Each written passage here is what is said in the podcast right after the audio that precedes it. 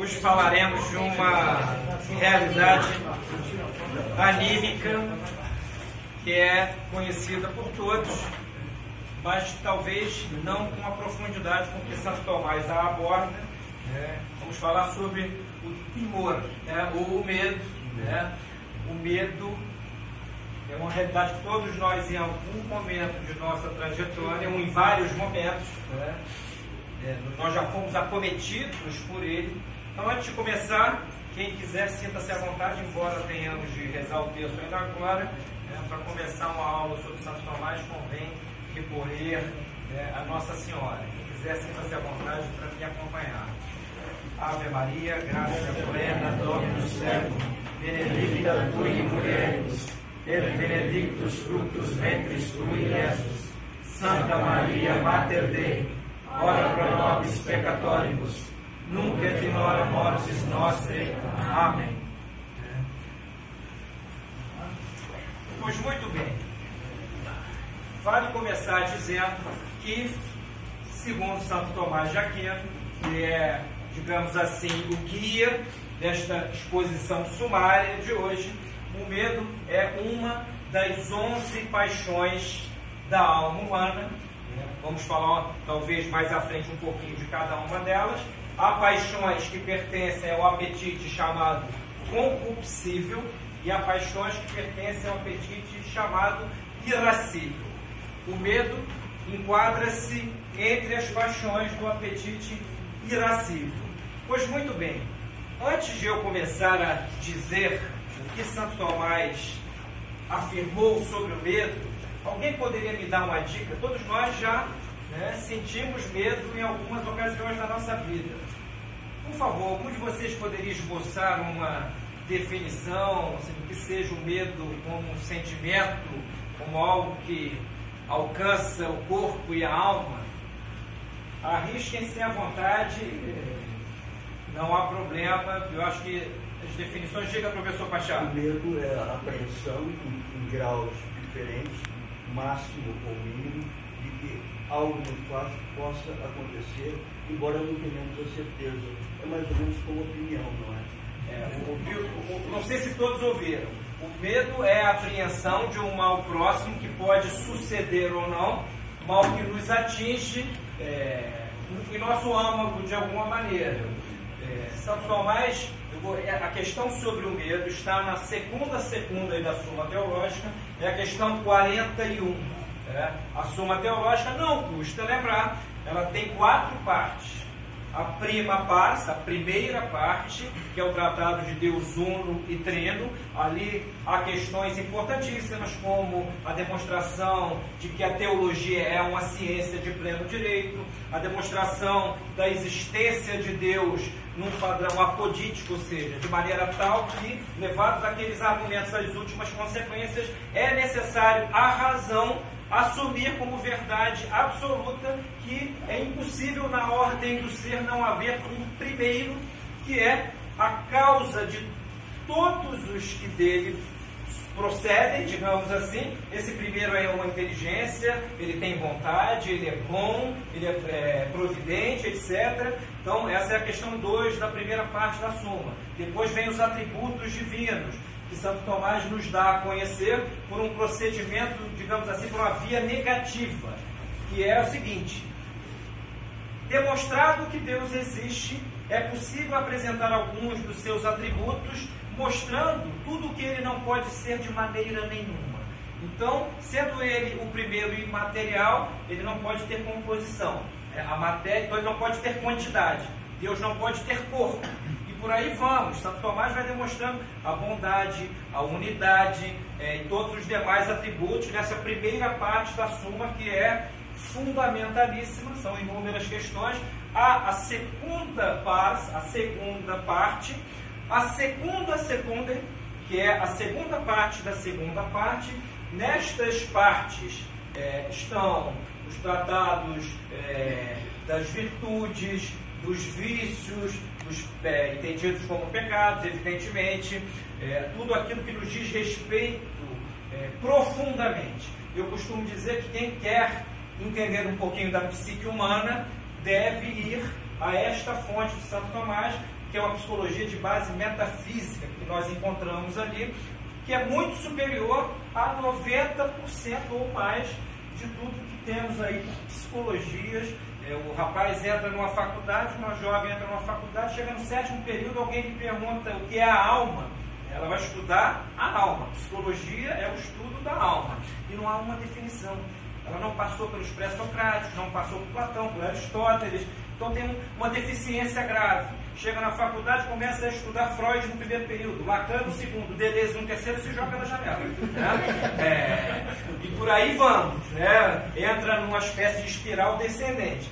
Então, recapitulando: primeira parte, segunda parte, segunda parte da segunda parte, e por fim, a terceira parte, a terceira parte, que é o tratado a respeito do que Deus é em sua íntima, em sua recôndita deidade. Então temos ali o tratado do Verbo encarnado, que é de uma beleza extraordinária, é, o tratado sobre os sacramentos. Né? Santo Tomás deu para o magistério da igreja um substrato psicológico, filosófico, metafísico tão elevado que o próprio magistério assimilou como dele, por isso Santo Tomás, dele, magistério, aquelas proposições de Santo Tomás.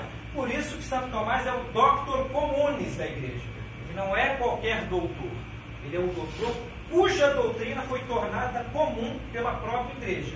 Então, quem quer que, sendo católico, queira falar sobre teologia, deve recorrer necessariamente, antes e acima de tudo, a Santo Tomás. Isso significa que não se possa recorrer a outros doutores? É claro que não. A igreja trouxe ao mundo né, homens extraordinários, formou santos extraordinários, homens de uma sabedoria revelada, né, de, literalmente, mas Santo Tomás, em se tratando daquilo que é a doutrina católica, ele é o ápice. Ele é aquele cuja opinião não convém contrariar. E por que eu digo opinião? Porque nem tudo na teologia leva a conclusões necessárias. Há matérias que são opináveis, sobre as quais não é possível ao homem dar uma definição precisa.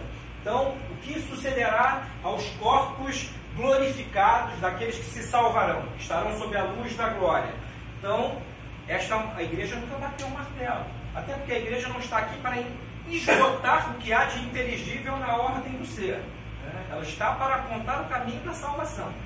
O, carisma magisterial visa a salvação das almas e não a instrução. É, hoje vemos mesmo em ambientes católicos mais saudáveis, muita gente racionalizar a fé de maneira excessiva e tentar descambar, melhor dizendo, uma espécie de demonstração humana dos artigos da fé, que é ridículo. Santo Tomás tem um livro que é o De Rationibus Fidei, sobre as razões da fé, em que ele diz exatamente esta frase. É ridículo tentar demonstrar os artigos de fé, né? porque a fé não se demonstra. Mostra-se a fé Mostra-se, mas por quê? Ela é um selo indelével vindo do alto. Eu não demonstro que Maria é sempre virgem, eu creio. E essa crença é o selo indelével desta virtude que vem do alto. Então, tentar racionalizar demais é, a Sagrada Escritura e o magistério, é, em geral, acaba gerando hereges. Né? Muitos dos hereges da história da igreja foram homens inteligentíssimos, mas que deram uma interpretação humana ao mistério. E o mistério é inelucidável. Ninguém elucida o mistério. O mistério não é o enigma das fins. Né? Édipo, na famosa tragédia, resolveu o problema, o enigma das fins. O mistério é algo que não se pode, nenhum homem pode elucidar. E a fé, né, quando o padre vai consagrar a hóstia, né, mistério fide, né? eis o mistério da fé. A fé é o mistério do ser apresentado a nós para que nós alcancemos aquela sanidade perfeita que Deus quis desde a eternidade. Ou seja, para que expurguemos na nossa trajetória erros, né, tropeço, pecado. Eu disse aqui na terça-feira retrasada, quando eu estive depois de larga temporada ausente, né, que o pecado, até do ponto de vista etimológico, né, professor Pachal, é um tropeço. Né? Pecado é um tropeço, né? é o pé descambar num buraco, cair. Então, é, embora o pecado seja uma realidade que possa ser contemplada e deva na perspectiva moral, na perspectiva psicológica, na perspectiva do nosso caminhar existencial, ele é um tropeço. É quando nós, muitas vezes, não agimos conforme a excelência das nossas potências superiores, que são a inteligência e a vontade. A inteligência cujo objeto é o ser, né, em sentido geral. E a vontade cujo objeto é o bem, que é um dos modos de ser. Né? O bom é um dos sete transcendentais do ser.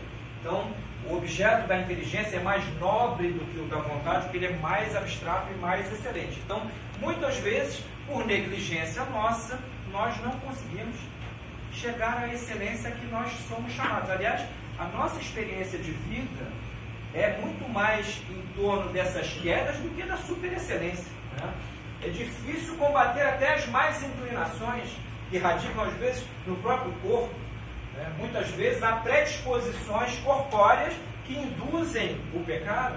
Uma vida espiritual razoável pressupõe ou uma graça superabundante, em primeiro lugar, mas pressupõe também o conhecimento mínimo das próprias inclinações. Se a pessoa não sabe nem o terreno onde deve combater, onde mais ela é propícia a cair, como é que ela vai ter uma vida dita espiritual? Só por analogia de atribuição metafórica. Né? É, o primeiro passo para quem quer melhorar é conhecer-se minimamente. E é impossível alguém conhecer-se minimamente se tem a inteligência confusa. Então, quando Santo Tomás de Aquino ele compõe a Suma, que é de leitura, digamos assim, para quem quer estudá-la, é de leitura obrigatória, que a Suma é a súmula das questões mais importantes, da teologia e muitas das mais importantes da filosofia, Santo Tomás diz lá no seu prólogo escreveu aquilo como papinha. Né? Eu vou dar aqui de uma para iniciantes. A Suma foi escrita para iniciantes. Que iniciantes? Né? Hoje nem os iniciados conseguem ler a Suma. Né? É, é, é, agora, os iniciantes do tempo de Santo Tomás eram educados no trivium, né? no quadrivium, então eles tinham a clara noção de que era preciso dominar a linguagem em, modo, em ponto grande. Se você não domina a linguagem minimamente, como é que você vai ter. Se a pessoa tem problema de inanição vocabular, digamos assim, né? ela tem um vocabulário pobre, né? ela é nanica vocabular, como é que ela vai. Ela não sabe nem dar nome às coisas com propriedade. Como é que ela vai dar o nome à dor que sente? As coisas. Então, dominar a linguagem é bom até para rezarmos uma Ave Maria. Né? Se a pessoa tem esse domínio pleno da linguagem, ela tem o primeiro caminho para evitar um sem número de problemas. Ela tende a ter uma mente clara, com luzes, né? ser lúcida. Ser lúcido é isso, é ter luzes na mente. Ela não, não convém a nós né? parecermos com aquelas pessoas que nascem em noite escura, uma espécie de eclipse absoluto é, que é a burrice. A burrice é uma, uma realidade metafísica talvez mais misteriosa do que as operações adentro da Santíssima Trindade. Né? Há pessoas para quem nós explicamos o mais básico, o óbvio mais ululante, mas aquilo não entra nem se uma seringa metida na cabeça da pessoa. É, a burrice é um fato. Todos nós já deparamos com burros daqueles assim, que se caírem de quatro, né, comem a relva toda não deixam nada para ninguém. Comem com apetite. Né? Então, assim, feito esse preâmbulo, né, o trata de Deus, da proveniência de todas as coisas de Deus, né, nós somos parte dessa proveniência, tanto é que tem o tratado na Suma de Homine, tratado sobre o homem, importantíssimo. O que é o homem? O que é o homem nessa escala ontológica que vai da matéria-prima até Deus? Qual lugar ele ocupa? Que potências ele é capaz de atualizar, de que maneira ele pode fazê-lo é, plenamente. Né? Então, isso é importante conhecer. Uma antropologia filosófica é absolutamente necessária para que nós, por exemplo, caminhemos bem na política. Como é que vai haver uma política boa se aqueles que vão legislar não sabem o que é o homem? Tem a menor noção. Então, depois nós vemos que nós vemos por aí são legisladores que legislam contra a natureza humana. Né? Não sabem o que é o homem. Então, um bom legislador, em tese, ele deveria ter uma boa base metafísica. Então, é, o medo, que esta questão, que é esse problema humano que Santo Tomás aborda na questão 41 da segunda segunda, né? ele é isso que o professor Pachá apontou, é, mas ele é difícil de definir nós sentimos o medo, por exemplo, houve aqui, eu vou fazer 54 anos, né, e só fui assaltado no Rio de Janeiro, sou carioca praticante, conheço a cidade do Rio, a história dela, nunca tinha sido assaltado. Ao lado do meu querido Bruno e do Guilherme, há um ano e meio atrás nós fomos assaltados à mão armada. Né? E o que sucedeu o quê? É, dá um medo. Um cara com né, um trabuco apontado na sua direção. É, agora é difícil de explicar essa sensação. Né? O coração acelera, nós somatizamos esse temor de alguma maneira, todas as nossas emoções, já nos diz a psicóloga americana Magna Arnold, né, que é a mãe da psicologia das emoções, ela diz que todas as emoções são somatizadas. Né? A alegria, nós somatizamos a alegria. Dá um certo bem-estar quando a alegria é uma espécie de movimento psicológico conseguinte à posse de um bem, alegre. Né? É, o Flamengo perdeu.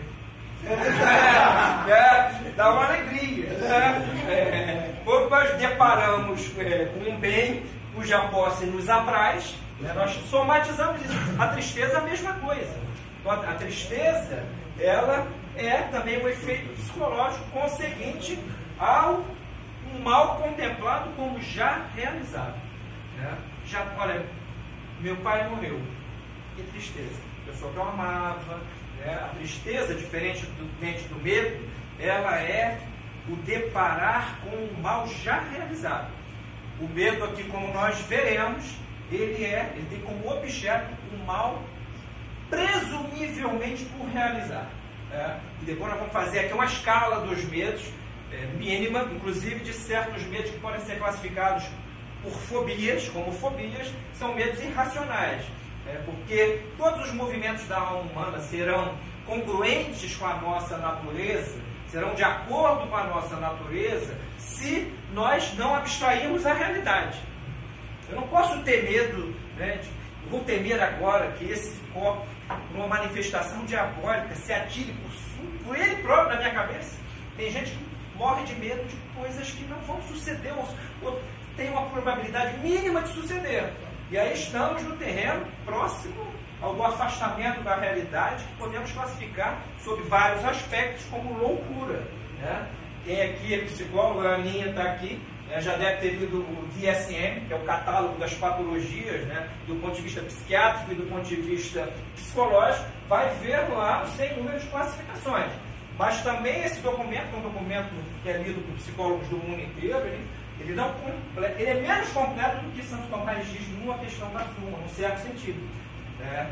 Porque falta-lhe é, uma base metafísica.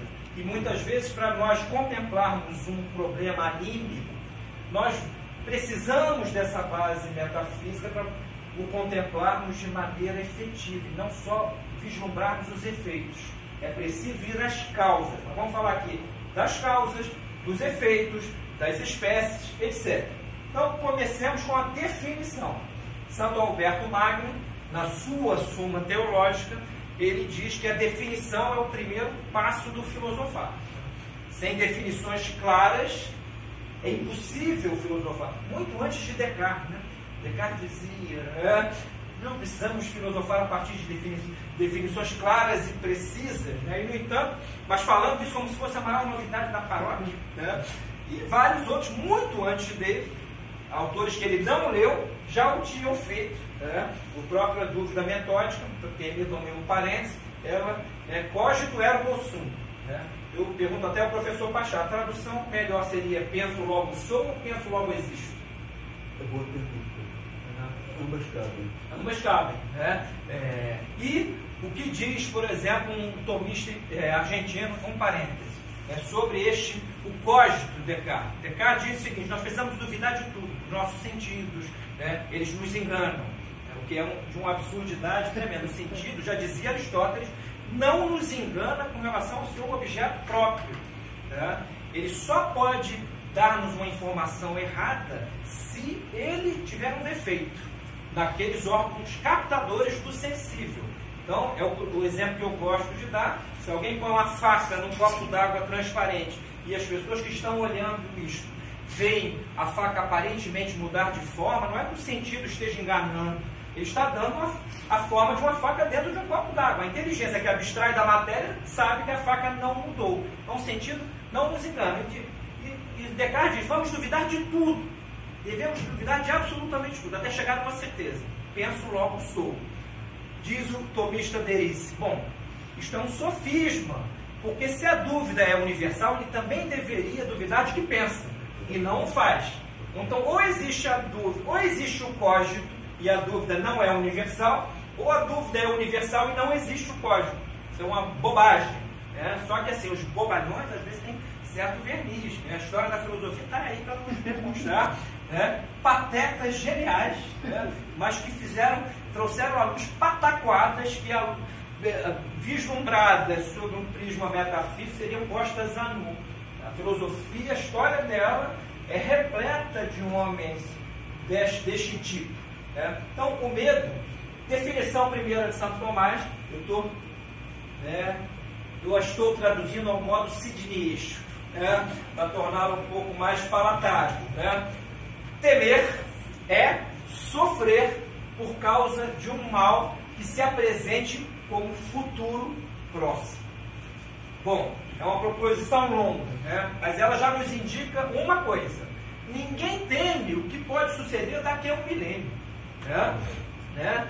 O mal que nós contemplamos como muito próximo é o objeto do, do temor. Né? Ninguém teme o que pode. Olha, eu tenho medo, o sujeito se casa, né?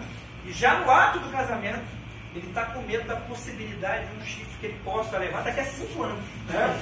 É, é, é, é, pô, é, muito medo, é um cagaço existencial né, que pode até ser o preâmbulo do real chifre. Né? O cara vai pensando, pensando, é, pensa. o medo não é algo que devamos saborear, não é algo que devamos sofisticar. O medo tem que ter como objeto a realidade, uma realidade. Agora tivemos a tragédia em Brumadinho, aquilo suscita o medo. Vem uma montanha de lama, né? Pô, vamos correr. Né? Né? Agora, eu não tenho medo do maremoto que sucedeu no Japão. Não vai, seus efeitos não nos alcançarão aqui agora. Então, Primeira coisa, o medo é esse, esse movimento anímico perante um mal que se presume próximo e dentro dessa escala nós vamos desde aquele mal irremediável, qual é o mal que não tem remédio nenhum? A morte, né? Chamada literalmente de a indesejada das gente.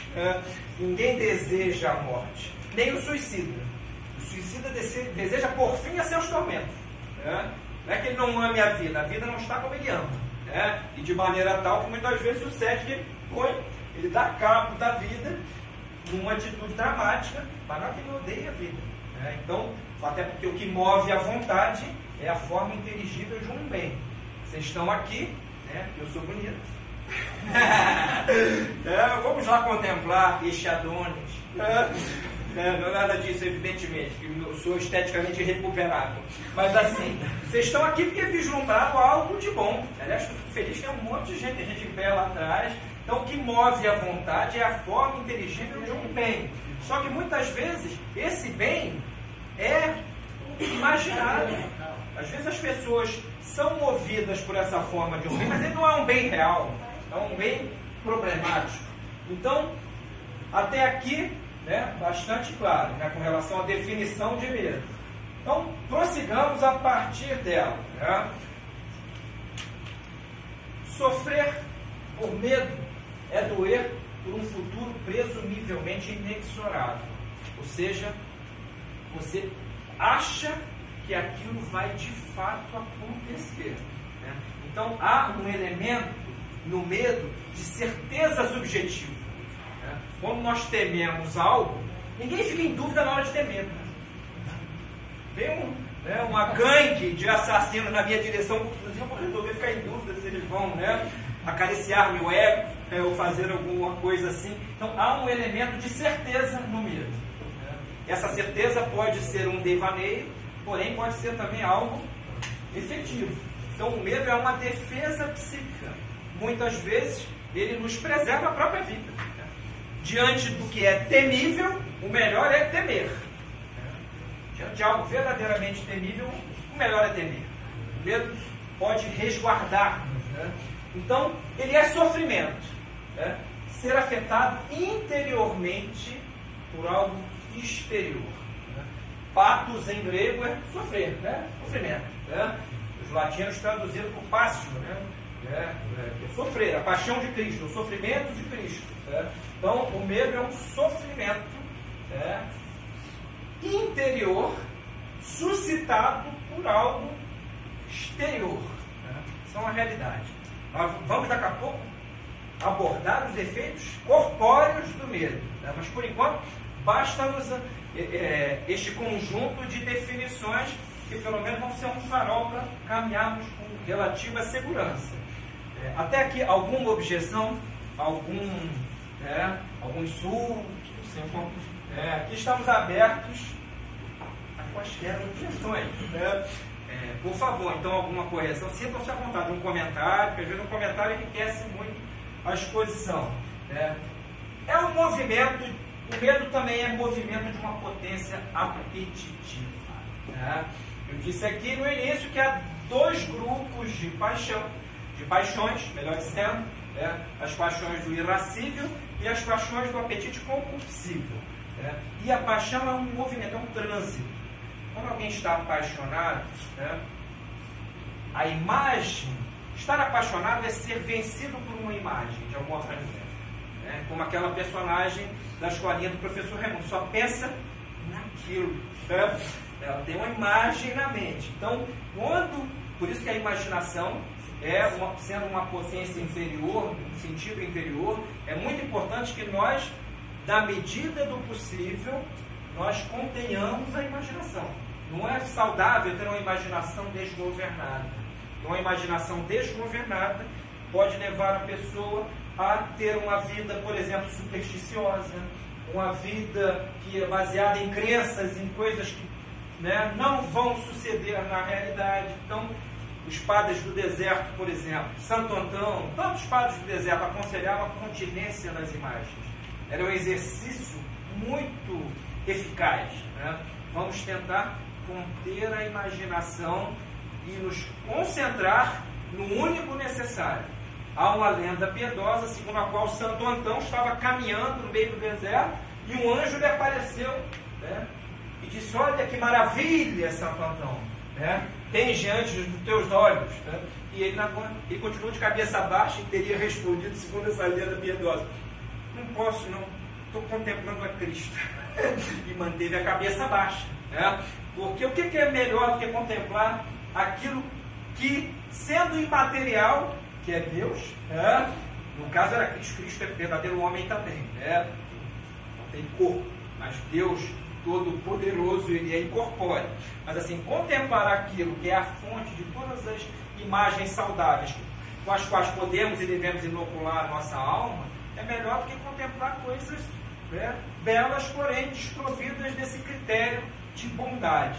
Então, conter a imaginação muitas vezes é um, uma terapia pela qual a pessoa evita arrojar-se em meandros, digamos assim, até perigosos, sua alma. Né? Deixar, dar as asas à imaginação pode ser um perigo. Então, ele é um movimento dessa, de uma potência apetitiva. Eu apeteço a realidade ou como boa ou como má. Aquilo que eu apeteço como bom me impulsiona é, a ter a posse daqueles bens. Aquilo que eu apeteço como mal traz-me uma repugnância instintiva até. Né? Isso até no plano estético. Né? Corrija-me professor Pachá se eu estiver errado. Outro dia eu devo ter lido em algum dicionário de etimologia aí que a palavra estética vem do grego ástesis, que lá na Grécia Antiga significava não teoria do belo, sim simplesmente percepção pelos sentidos. Né? É. Então, assim, nessa perspectiva, se alguém botou a mão no fogão, queimou, é estética. Né? Doeu. Né? Até porque a, o, o, excesso do sensível machuca o sentido. Quando nós olhamos muita luz, né, podemos até nos cegar. Né? Quando nós ouvimos Anitta, podemos ensurdecer ou enlouquecer. Né? né? É, o, Nego do Borel, né? nós podemos até nos atirar aqui do 18 andar. Né? É, mas assim, de qualquer maneira, né, o excesso de barulho machuca a audição. Né? O amargor excessivo causa repugnância ao paladar. Agora, isso não acontece com a inteligência. Quanto mais excelente é o bem contemplado, melhora, mais ela melhora. Então, o excesso do sensível machuca o sentido, o excesso do inteligível aprimora a inteligência. Né? A inteligência tem uma potência para o imaterial. Então, é, nesse sentido já mais ou menos orgânico, né, o medo ele é esse movimento anímico né, perante um mal, movimento este, como nós veremos, é somatizado de diferentes maneiras. Né? O hábito do medo, este é o corolário de tudo que diz Santo Tomás. O hábito do medo tem um nome para nós, timidez. Tá? Aliás, timidez também vem de timor. Tá? O tímido é aquele sujeito que habitualmente, na sua vida, quer profissional, quer pessoal, é, quer conjugal, aliás, a palavra cônjuge também, não sei se essa está certa, pastor. Eu ouvi uma, um belo sermão de um padre outro dia, em que ele dizia o seguinte: olha, cônjuge é aquele que carrega o junto com o outro. Né? Jugo com o outro, que de algum, ah, sim, né? É, os dois estão sob o mesmo jugo. Né? Por isso assim que o matrimônio, né, ele é um peso carregado a dois. Se no matrimônio marido e mulher não se suportam minimamente, né, isso vai acabar no cartório ou na polícia. Né? É, então assim, se você tem essa noção de que ah, nesta visão matrimonial católica, a noção de que há um peso a ser carregado entre os dois, você já tem uma predisposição à tolerância, né, a tolerância até para com as quedas do outro, você tem uma predisposição anímica para o perdão, coisa que é difícil de acontecer se contemplamos só as coisas de um, um olhar demasiado humano, quase com aqueles bigodes do Nietzsche. Né? É, aquela, que não é um bigode, é um samambaia chorona. é, é, é, e realmente, quando nós contemplamos as coisas com um olhar, demasiado humano, o que sucede é o seguinte: conflitos, todos os tipos. Né? Nós nos tornamos impermeáveis ao perdão. Então, o medo habitual chama-se timidez. Né? É o sujeito que eu não quero me expor por isso, por aquilo, por aquilo outro. É, tem uma vida com dificuldade de expandir-se, muitas vezes a situação exige. Né? Muitas vezes nós vamos ter que nos colocar, até para não pecarmos por omissão. Então, o tímido, de alguma maneira, é tendente, do ponto de vista metafísico, à omissão.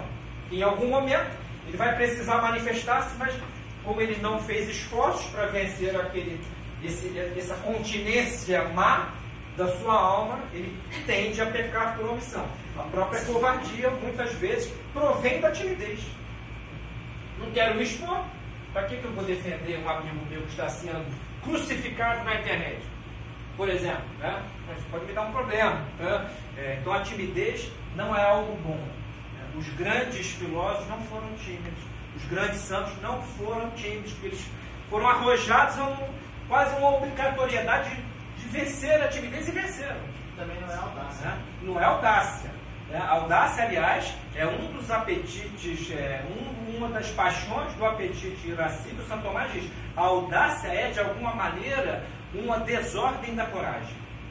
É. O audaz não é o corajoso. É. O cara que se expõe demasiadamente a uma temeridade, ele não é corajoso. É. Ele é audacioso. E às vezes, a audácia hoje em dia é fácil, né? É, o sujeito. É, oi?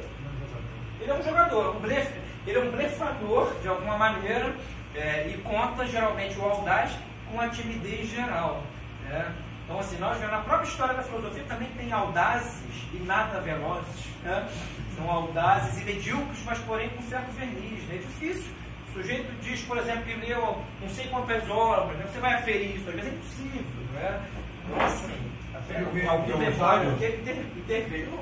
Oi? Seria o mesmo que ousado? Não, a ousadia não é. Boa pergunta. Se a audácia seria o mesmo que a ousadia. Né? Não, a ousadia é uma virtude. Né? Desde que é, é o vislumbre de uma possibilidade benéfica de ação que exige a coragem. A ousadia é, de alguma maneira, colada à coragem. Né? Você é ousado no sentido de que vislumbra um bem a realizar, um bem mais ou menos difícil, e põe em marcha os meios para que aquilo se dê da melhor maneira. É, é, agora, audácia não. Audácia, segundo Santo Tomás, eu estou com ele nisto, é sempre um defeito por excesso da virtude da coragem. A virtude está sempre no centro. Então, é, até aqui, caminhamos razoavelmente bem, né, não, Aninha? É, qualquer coisa, por favor, viu, Adriano? Aí você pode jogar um aviãozinho na minha cabeça, não, não, não tem problema. Com licença, professor. É, qual seria o oposto da potência apetitiva? Tipo assim, o que seria uma emoção que não é uma potência? Não, toda emoção é uma potência apetitiva. É, é a atualização de algo de uma potência apetitiva. Só que, como nós somos humanos, as nossas emoções estão sob a égide da razão de alguma maneira.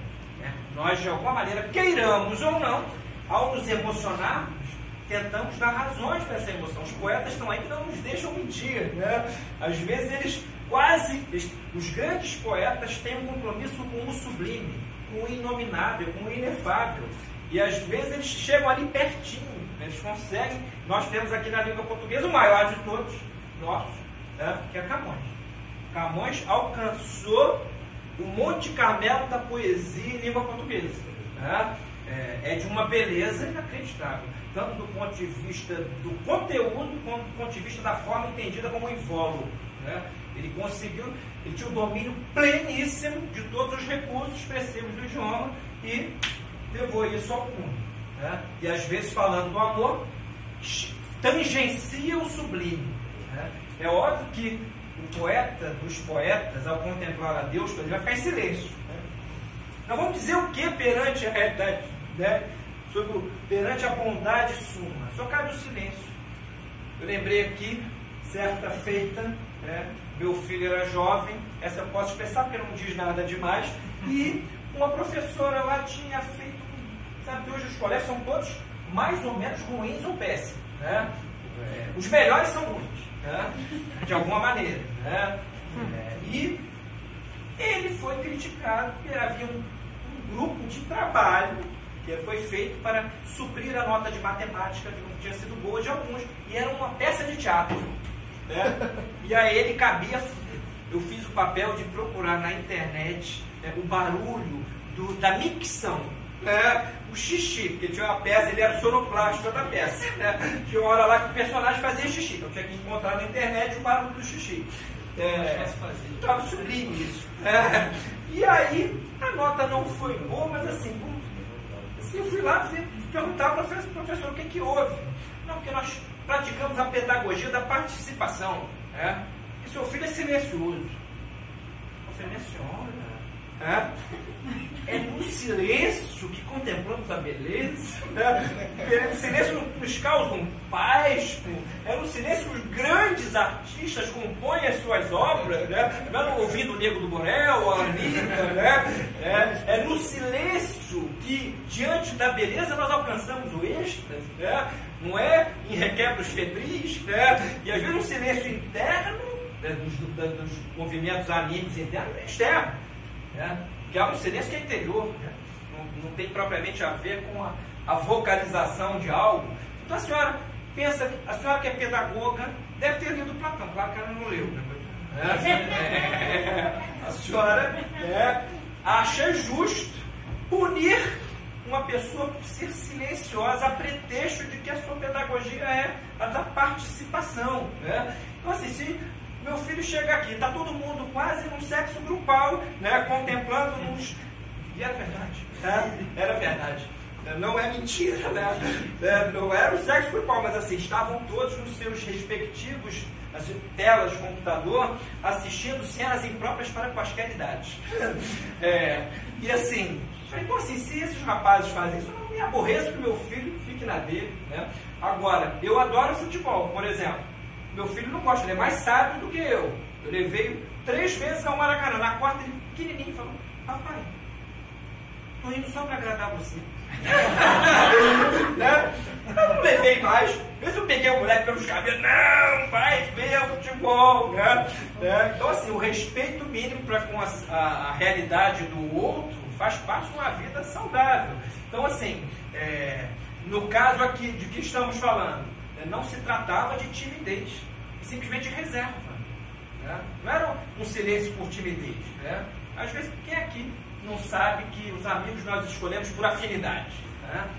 Diga, professor Bastimar. Por uma coincidência, é hoje de manhã estampei na minha página da internet um maravilhoso ensaio de Maurice Beterland, que foi poeta um poeta, dramaturgo e pensador belga, titulado exatamente Le Silence, com respeito em português. O silêncio é um ensaio sobre o silêncio, o que é o silêncio e quais são os múltiplos benefícios do silêncio em diferentes planos. Então, nós, se alguém tiver interesse, Vale a pena, um texto magnífico. vai, vai exatamente na linha do que meu amigo Sidney está dizendo aqui. É, o- E, para quem vive no ruído, essa é uma má notícia. Né? Quem vive no ruído né, e tem a mente obliterada pelo ruído, isto acontece, né? quem é consegue ouvir, viver em paz no meio de um barulho infernal. Santo Tomás definiu a paz. Vocês lembram que alguns de vocês que assistiram aquelas aulas há dois anos? O que, que é a paz? Tranquilitas ordinis. É a, a paz é a tranquilidade na ordem. Né? Olha que maravilha. Como é possível haver tranquilidade na ordem se não se faz silêncio? Então, a pessoa que vive no ruído é animicamente predisposta não apenas ao medo, mas a um sem número de paixões desgovernadas. Porque ela não para para pensar, ela não tem tempo de fazer esse movimento contemplativo relativamente ao seu próprio ser, às suas próprias inclinações, quer boas, quer mais. Então, é, então vimos aqui o medo em sua essência. Em sua essência ele é esse, é, essa percepção de um mal futuro próximo, né, que muitas vezes julgamos inexorável. Vai acontecer. né? Essa é a essência do medo. Santo Tomás fala dos objetos do medo. O objeto geral do medo é o mal. né? É o mal. Eu já disse aqui no início. Agora, há objetos mais específicos. Né? É, eu vou falar deles mais na frente. O geral é o mal. É um mal futuro difícil de evitar.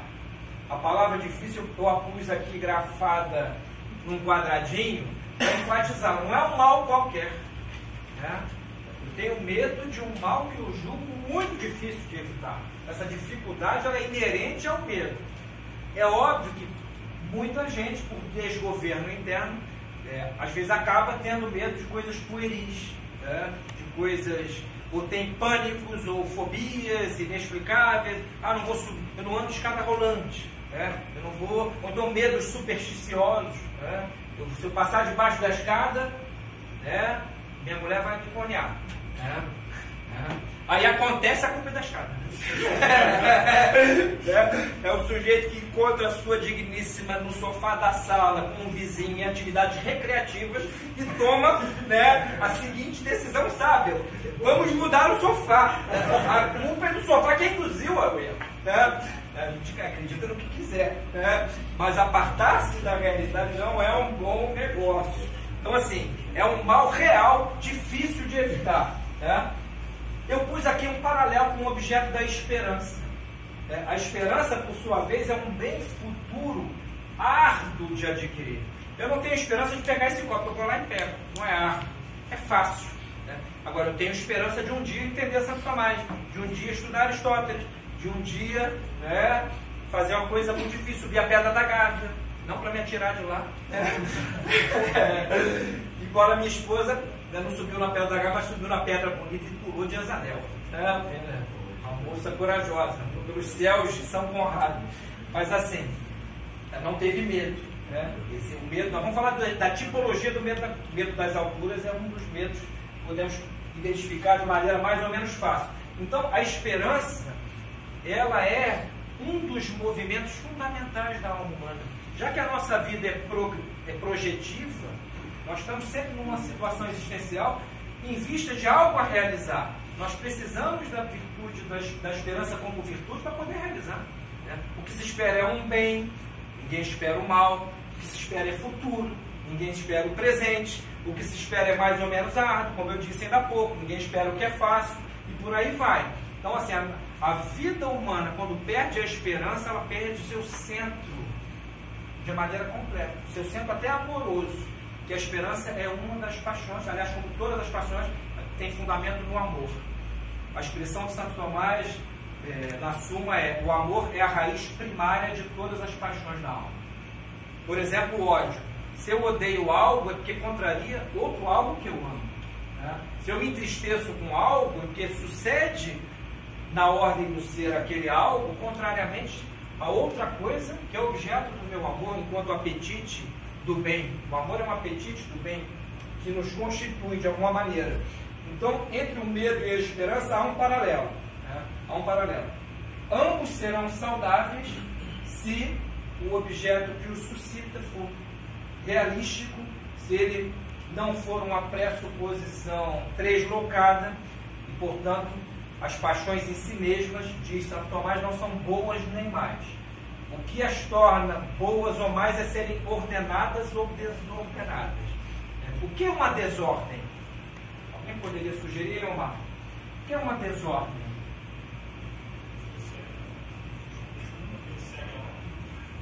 Ah, essa foi boa. Nosso matemático diz aquilo que não segue a ordem. É.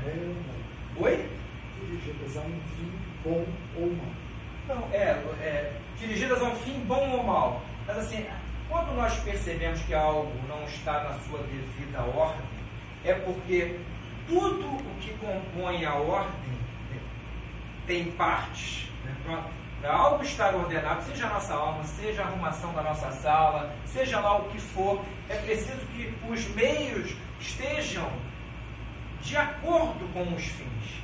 É ordenado que um cirurgião cardíaco opere com um bisturi e não com um facão de cozinha. Né? É, um facão de cozinha só a nora opera a sogra. Né? É, é, é, é uma desordem não escolher os instrumentos próprios em cada circunstância. Então, assim, a desordem espiritual, por exemplo, é, de alguma maneira, é perder a noção do fim útil. Há um fim útil, que não é outro senão Deus mesmo. A aula não é sobre isso, mas daria aqui um curso inteiro sobre o que é a felicidade enquanto posse do fim último, a única felicidade perfeita. Todos os bens que não são Deus não nos trazem a plenitude da felicidade, nos trazem uma felicidade relativa, uma efeméride de felicidade, e portanto, Santo Tomás no Tratado de Beatitudine, né, na Suma, sobre a bem-aventurança, que é quase um comentário à ética nicômaco de Aristóteles, ele vai enumerando, por exemplo, onde a felicidade não pode estar de maneira alguma. A felicidade não pode estar nos bens materiais. Né? Porque quem põe a felicidade nos bens materiais, quando faltar a grana, vai se jogar da janela. Não pode estar nos prazeres né? de nenhuma ordem.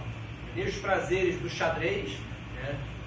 o sujeito descobriu uma variante perfeita do xadrez até o prazer sexual não pode estar nos prazeres, não pode estar nas honrarias. Ele vai enumerando.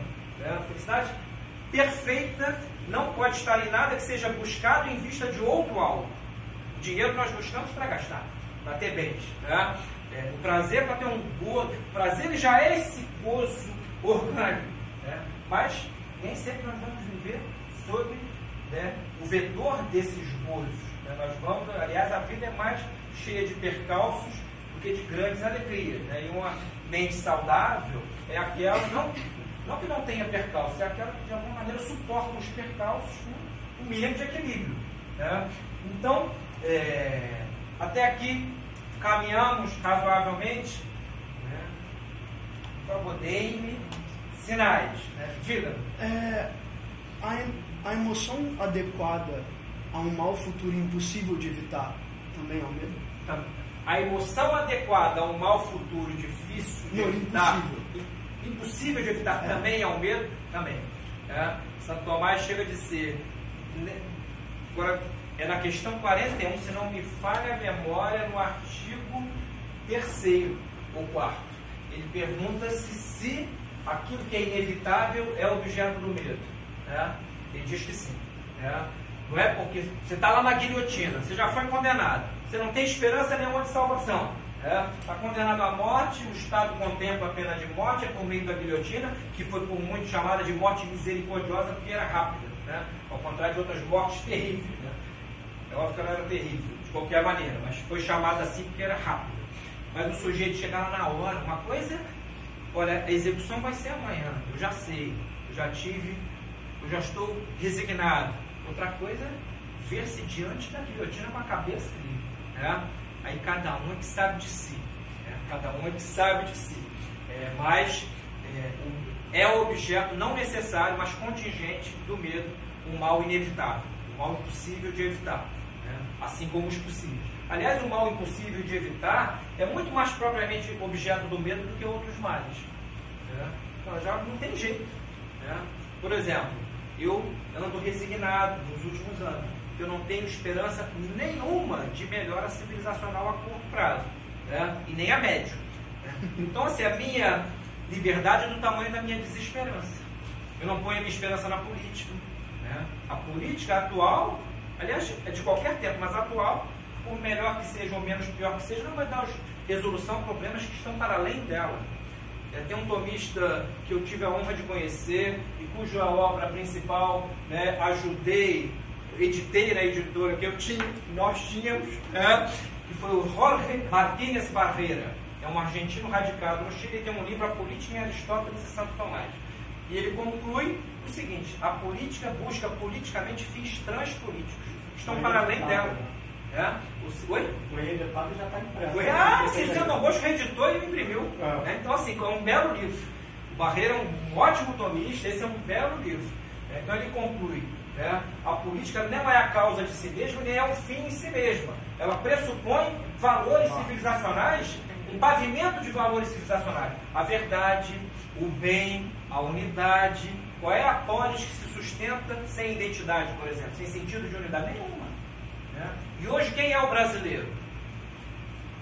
O que é, que é a essência do brasileiro? Nós sequer nos identificamos com as nossas raízes. Né? Portugal.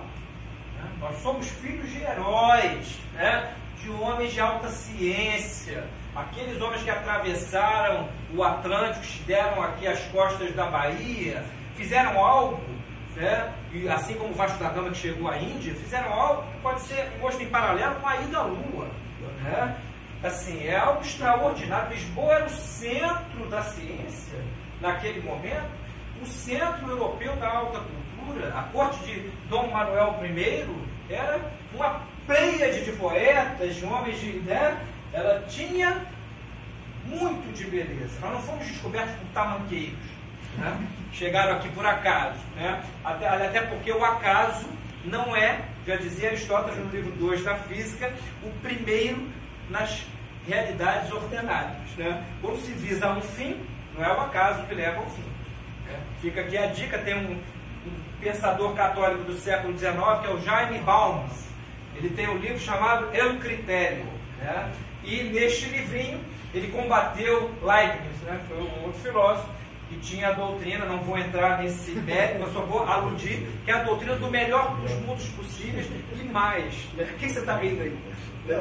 Doutor, como é o nome do, da paródia que fizeram com Leibniz? Ah, Leibniz, Leibniz foi objeto de uma paródia de Voltaire, né? né? Candide, né? Cândido ou o otimismo. Né? O doutor Pangloss era o personagem, né? O Cândido, já que você abriu o parênteses, eu vou fechar, né? O Cândido o nome já diz, é Cândido. Né? Aconteciam, aconteciam várias tragédias e estava lá o doutor Pangloss para dizer-lhe, calma, nós vivemos no melhor dos mundos possíveis. É, é, Isso, inclusive, terremoto de Lisboa. Inclusive terremoto de Lisboa. Né? Onde, aonde ele vai, acontece uma tragédia. Ele vai a Lisboa, acontece o terremoto de 1755. Ele viaja para a América do Sul, naufraga no meio do caminho, depois vai parar no meio de uma tribo de aborígenes. Né? Né? A mulher dele, que era linda, linda, repentinamente ficou com a cara toda escavacada. Né? É, tudo lhe sucede de mal. Né? Você lembrou bem. Mas, por exemplo, estava falando de ordem. Onde há ordem, o acaso não é o primeiro. E o Jaime Balmes demonstra com o conceito em que ele de alguma maneira refuta Leibniz. Um seguinte exemplo: imaginemos um homem com várias bolinhas de papel. Né? Lá atrás, 30 bolinhas. Tá? Lá atrás há um muro, e ele joga aquelas bolinhas para trás e todas elas repousam em buracos né? que são de diâmetro pouco superior ao das bolotinhas. Né? Aí diz o Jaime Balmes: isto é vamos dizer assim, é, estatisticamente, probabilisticamente possível, Ele diz probabilisticamente possível, porém ontologicamente impossível. Seria como conceber que nós pegássemos aqui o poema Língua Portuguesa de Olavo Bilar, que as letrinhas jogássemos, botássemos num saco, jogássemos aqui do bloco e saísse aquela maravilha. Né? Então, onde a ordem, ele diz, há uma impossibilidade de sentido comum, de senso comum. É óbvio que é impossível do ponto de vista ontológico. Então, a realidade não é um mar de possibilidades jogado no nada. Né? O, o, o, meramente possível não é o que funda a realidade. Ela precisa de algo, de um ato.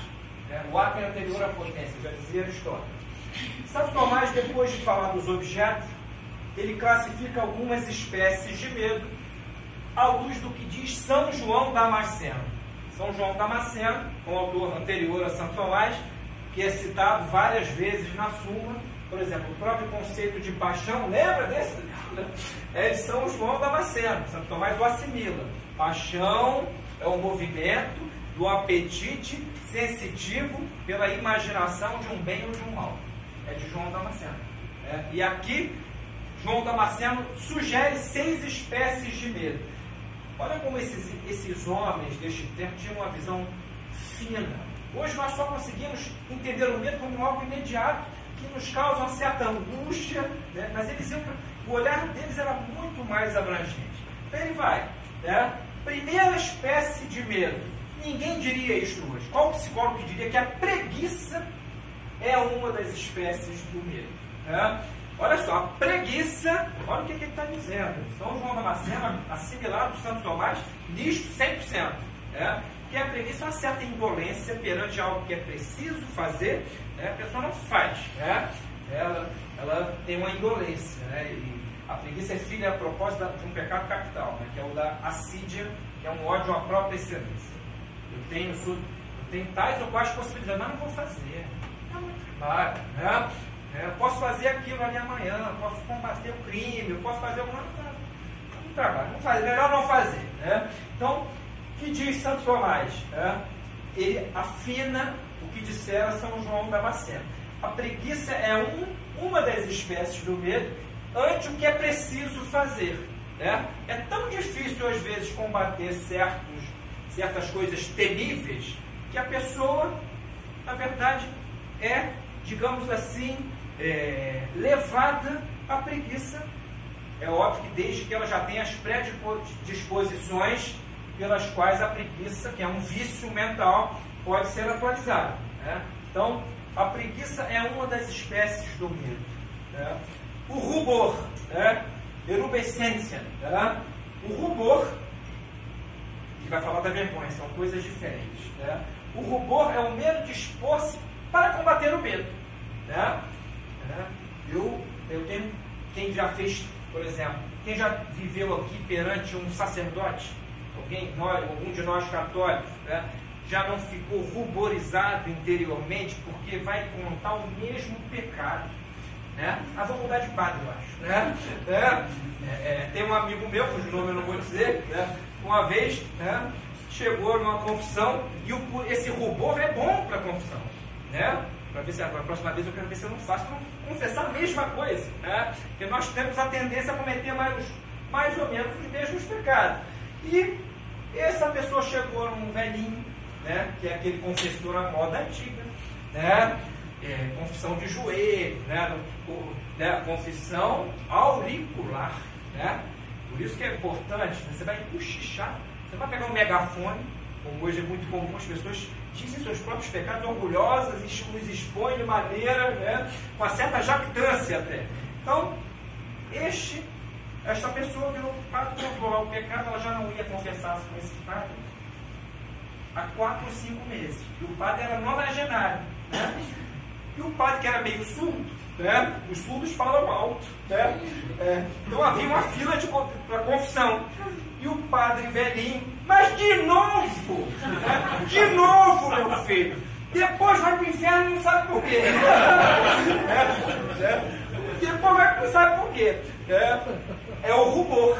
Né? O rubor é o medo de se expor, porque quem vai se confessar busca o sacramento da penitência. Né? Eu vou lá para receber uma penitência e de alguma maneira recomeçar a minha vida. Só que eu vou expor minha alma a uma pessoa. Isso acontece analogamente em consultório de psicologia. A pessoa vai lá para dizer né, até o indizível. Né? É, infelizmente, é, eu ia falar um negócio sobre psicologia, vamos pular essa etapa. Vamos melhor pular essa etapa. Deixemos para um, um momento, uma terça-feira de terror.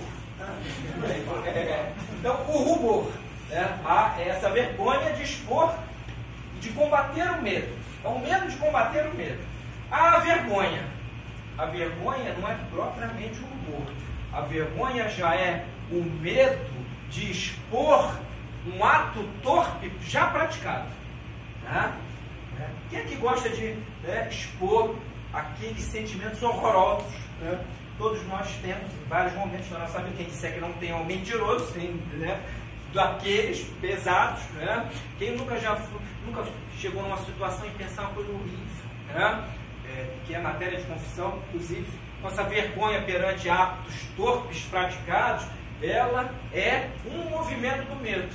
Né? Eu tenho medo de me expor naquilo que eu fiz. E quantas vezes nós, até no próprio ato de confessionário, dizemos uma meia-verdade. Né? Ou então, se a verdade materialita, que é aquela parte material da verdade, né? o cara confessa, por exemplo, um pecado contra a castidade. Né? Mas digamos que foi um pecado horroroso, que é a espécie de pecados contra a caridade, castidade. Mas ele né, dá uma minimizada, né?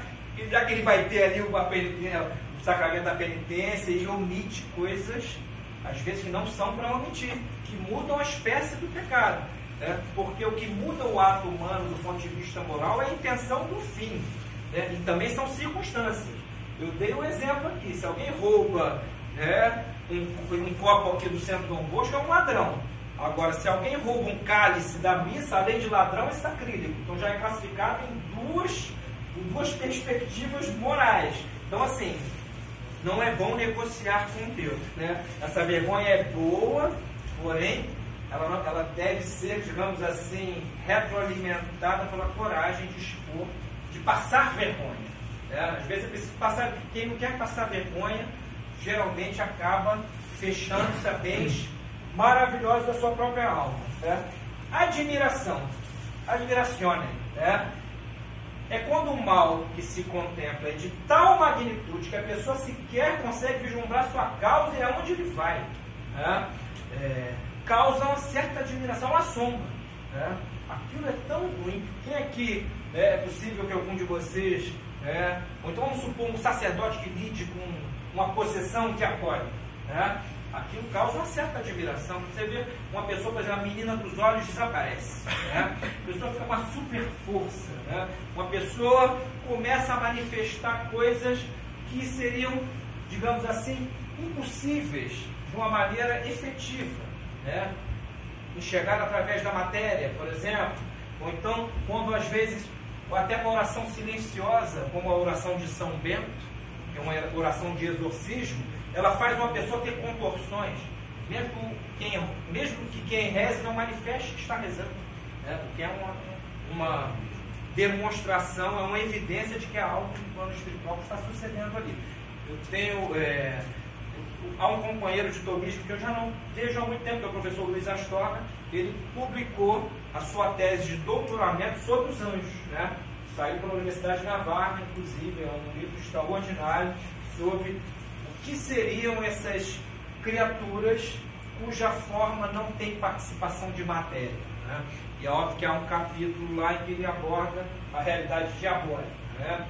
É, mas primeiro abordando sempre a angélica, que esse é o método de Santo Tomás. Para ele falar de um mal, antes ele expõe o bem que aquele mal corrompe. Esse é o bom método. Como é que alguém vai explicar o que é uma cárie, uma aula de odontologia, se não sabe nem que ele é o dente? É, você tem que explicar o. Como é que você vai explicar uma patologia cardiológica se não sabe o que é o coração? Pessoal, o coração tem tais ou quais artérias em seu entorno, né? ele bate não sei quantas vezes no seu estado natural. O que é a natureza? A natureza é aquilo que sempre ou quase sempre alcança o mesmo fim. Né? Quando isto é interrompido, diz-se que algo antinatural sucedeu. É, é natural que o rio chegue ao mar. Ele nasce, muitas vezes lá no alto de uma montanha, cresce e chega ao mar. Se alguém faz uma barragem no rio, aconteceu algo contra a natureza do rio. O pecado é algo contra a natureza da criatura inteligente, a criatura que tem potência intelectiva e volitiva. Quando alguém mente, diz algo contra a natureza da mente. Né? Ele, é, pecado seria aquela realidade ontológica que nos afeta em todos os substratos do nosso ser. Né? Todos os substratos do nosso ser são atingidos pelo ato dito pecaminoso. É, com admiração. Quinta espécie do medo, estupor. Em latim, stuporem, né? que é a paralisia. Às vezes o mal é de tal, é de tal ordem que a pessoa fica num estado de inação. Ela não consegue reagir. Ela até tem meios de reagir, mas assim ela se sente como que paralisada e não consegue fazer o que às vezes está à sua mão. Né? Muitas vezes isso sucede. E por fim, agonia, que é esse mal-estar, eu pus aqui até tinha apagado, psicofísico ante o mal inevitável. A agonia é a somatização do medo, entendido neste sentido metafísico aqui, em que nós o estamos abordando. Heidegger foi um filósofo do século XX, é, tinha muitos problemas na sua ontologia, né? escreveu o livro O Ser, Ser e Tempo, é, e temporalizou o ser, né? disse com aquela modéstia de muitos filósofos modernos e pós-modernos, né? todos os filósofos, desde os pré-socráticos, desde Platão até ele, só contemplaram o ente e esqueceram-se do ser. Então, é um conceito de esquecimento do ser em Heidegger. Né? E diz ele que o Dasein, que não é outra coisa senão o ente humano, na, na sua, no seu glossário, o Dasein, que é o homem, é aquele que só tem a notícia de si mesmo pela angústia de ver-se arrojado ao nada. É uma filosofia nihilista. Né? Ora, né? você precisa disso para saber que é um homem. Né? Basta sentar no formigueiro. né? Ver as formigas ali, né? acossarem o seu perímetro glúteo, né? você vai ter a notícia de que está na plena ordem do ser, vai ter dor, como nós temos potência intelectiva e volitiva, vai entender o que é a dor, etc. Eu não preciso me sentir angustiado para saber que eu sou um homem. Isso é uma, é uma bobagem. E Heidegger depois ele prometeu terminar a sua ontologia fundamental, que é uma parte desse livro. Teve 50 e tal anos ainda vivo, terminou, porque aquilo era interminável por sua própria incongruência radical. Né? É, isso para não dizermos também que esta criatura não muito bondosa aderiu ao hitlerismo com grande entusiasmo. Ele foi reitor na Universidade de Freiburg, né? ao passo que outras pessoas, como a grande filósofa católica Edith Stein, é, é, tinha carteirinha do partido. Ele não leu Mein Kampf? Não sabia que aquilo era coisa do quinto dos infernos? É? Claro que aquilo é altamente culpável. A Edith Stein, que bastarde, foi canonizada com Santa é, Benedita da Cruz, Santa Teresa, né? É, Benedita da Cruz, ela foi alguém que denunciou o hitlerismo lá na fonte. Né? Então, assim, ela teve a coragem, não teve o medo de se expor né? e muitos anos depois dessa exposição, ela já como monja, né, ela não renegou as suas raízes judaicas e foi, por causa do seu sobrenome, parar em Auschwitz, onde morreu. É, e assim, eu disse aqui no início, em algum momento, que o filósofo, se for, se ele tem a aspiração de ser grande, ele não pode ser um medroso. Né? Medrosos não se tornam filósofos. Né? Podem se tornar. Né? Cadê o Léo? O Léo saiu? Né? Não é pessoal, né? Nós podemos tornar matemáticos, físicos, né? É, psicólogos, né? que são ciências menores no sentido da metafísica, que é a ciência do ser enquanto ser e da santeologia. Agora, o filósofo não pode ter medo.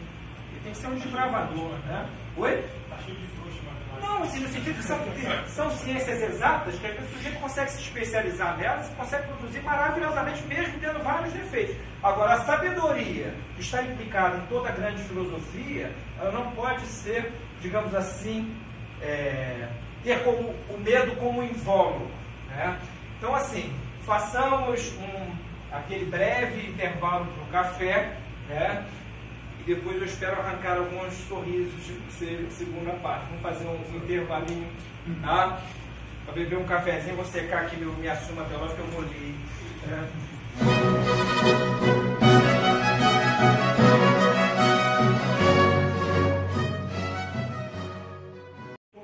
Recomecemos, meus caros. É.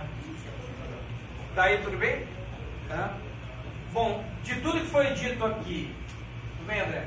Tudo bem. É, alguma observação? Vocês acham que estava mais ou menos organizado? Falamos do medo em si mesmo, ou seja, sua essência. Né? Falamos do medo em suas causas. Falamos do medo em, seu, de, em alguns dos seus efeitos. Falamos do medo como uma somatização de um estado de espírito. É, alguma observação? Ficou tudo claro? Eu acho. Diga, diga. observar que aquilo que você falou do filósofo tem que ter coragem, está de certa forma associado à percepção do Heidegger e, e, e, também do Sartre e também da maioria dos existencialistas, é, que é necessário enfrentar no processo filosófico é, algo que os, a tradição filosófica toda fazia sem fazer grande alarde, a contemplação da mortalidade, da mortalidade, o vazio da existência. É. Mas, assim, o problema, é, ele tá. Como é que é seu nome, meu Luiz? Luiz? Luiz está lembrando aqui que alguns filósofos existencialistas tiveram a, colar, a coragem de enfrentar, de deparar com o vazio da existência. Né? É, é verdade. Porém, diga-se como ressalva né, que a resolução que eles não conseguem dar a esse problema, eles nos induzem, por exemplo, a achar que esse vazio é o constitutivo da nossa essência. E não é verdadeiro. Né? Nós não somos constituídos de vazio. Né? A nossa própria alma, que é um conjunto de potência, ela é princípio intrínseco de movimento do corpo, é primeiro ato de um corpo natural organizado, ela tem potências superiores, são a inteligência e a vontade, que nos arrojam a perceber que nós não somos feitos de vazio, o nada não nos constitui, o nada não é o nosso fim, e é muito mais razoável a razão chegar a esta conclusão. Sartre, no livro é, O Ser e o Nada, tem um capítulo que é um primor de nonsense. Né? L'origine du néant, né? a origem do nada. Né? Bom, se se originou, já não é mais nada, o Pedro Bom. Né? Né? O nada não se origina, nada é nada. Né? Isso era para ser óbvio. Né? Isso era para ser óbvio, mas não é. Né? Para esses existencialistas, não é. Então eles cometeram erros graves. Porque também só a coragem não basta ao filósofo. Né? A coragem é necessária ao filósofo. Né? Mas a coragem não regida pela razão, pela inteligência, etc., acaba descambando em temeridades, em, em audácias, etc. E é o que nós vemos muitas vezes na história da filosofia. É óbvio que com Santo Tomás nós estamos numa espécie de cúmulo. Né? Então, estudar Santo Tomás, de alguma maneira, é colocar-se na perspectiva dele, que realmente é muito elevada. Não quer dizer que Santo Tomás tenha resolvido todos os problemas da ordem do ser, senão seria Deus. Né? A sua filosofia tem imprecisões teoréticas. É óbvio que isso era para ser assim. Só que assim, a quantidade de resoluções satisfatórias a quem ele chegou o credenciam como, se não o principal, se não o maior, um dos maiores filósofos que já pisaram o pé desse mundo, pó desse mundo, e o maior teólogo, sem dúvida nenhuma. Né? Uma perspectiva em que a teologia é considerada como uma ciência, uma ciência muito elevada, que tem por objeto aquele ente mais nobre, que é o próprio ser subsistente. É, mas é uma boa observação. A coragem, realmente, assim, os existencialistas enfatizaram a coragem. O problema é que era uma coragem desgovernada, como um trem descarregado. Né? Então, assim, tanto ser e tempo do Heidegger como ser e o nada do Sartre tem problemas teoréticos irresolvíveis. Né? Quem demonstra isso no livro sobre o existencialismo é o argentino, de quem o, o João Caetano gosta muito, nosso amigo aqui, o Otávio Derice. No livro chamado existencialismo e tomismo. Né? Realmente não sobra pedra sobre pedra na análise que ele faz dos existencialistas, né? mas foram mais temerários do que corajosos né? e muitas vezes soberbos. Né? Todos eles, de alguma maneira, supuseram que alguns dos seus princípios né? Nunca ninguém pensou naquilo até eles, né? o que é de uma estupidez. O renegar a tradição filosófica é uma desgraça. Santo Tomás de Aquino, no De Veritas, a uma certa altura, ele diz assim, uma obra magna, né? contemplando o passado, percebemos que algo de grandioso se fez. Um amigo meu aqui, o Otacílio, que é, foi vice, ele não vai gostar de ouvir, foi vice-campeão mundial de xadrez amador. É, isso não é pouca coisa. Né? e de amador tem só um homem. Né? Para chegar neste nível não se chega assim do nada. Né? Porque a perfeição requer estudo, prática, talento, dons, etc. Né?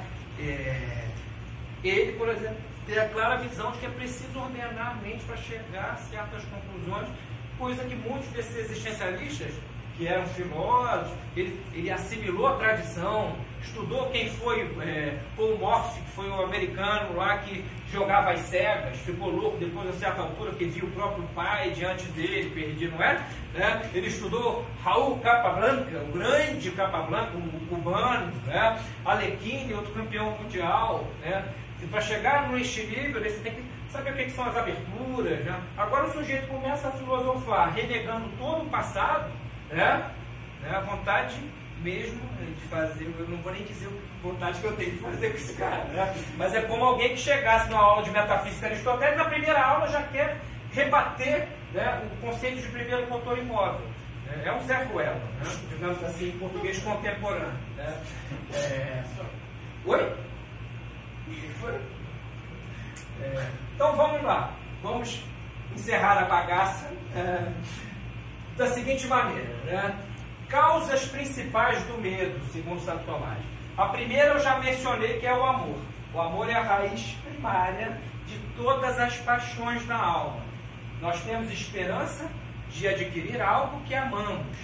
Temos desespero quando cremos não conseguir mais aquilo que tanto queremos para nós. Né? Temos medo porque tememos perder aquilo que amamos com apetite natural do bem, né? etc. Então, o amor é a primeira causa do medo, né? é a causa prima do medo. Né? Quem não ama nada tem maior tendência a ser um audacioso, a ser um sujeito irresponsável, a ser um sujeito que bota em risco a sua própria vida e a dos demais. Né? Então, assim, mas mesmo essa pessoa, ela não consegue escapar do amor a si mesma o pior do, da, a pior das criaturas, que foi Lúcifer, né, amava. Amava o quê? A si próprio. Né? É impossível não amar. Né? Mesmo a pior das pessoas vai amar a si própria. Né? Vai ter um apetite natural da sua própria excelência, etc. Aliás, a soberba é definida assim: é o amor desordenado da própria excelência. Da soberba, que é pecado supercapital, provém os capitais. Né? Primeiro os espirituais, inveja, né? que não tem conjunção com o corpo. O sujeito pode ser um invejoso numa cadeira de rodas, né? imóvel, né?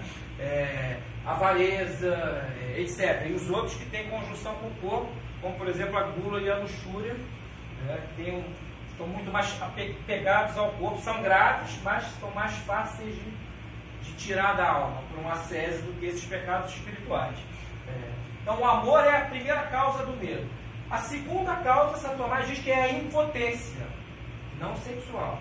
É, é, é, ou seja, vem, sucede algo ruim, né? se você tem potência para evitar, você não vai ter medo. Né? Agora, se você é impotente perante aquele mal, aquela impotência causa efetivamente um medo. Né? Ninguém tem medo de ser assassinado por um bichano. Né?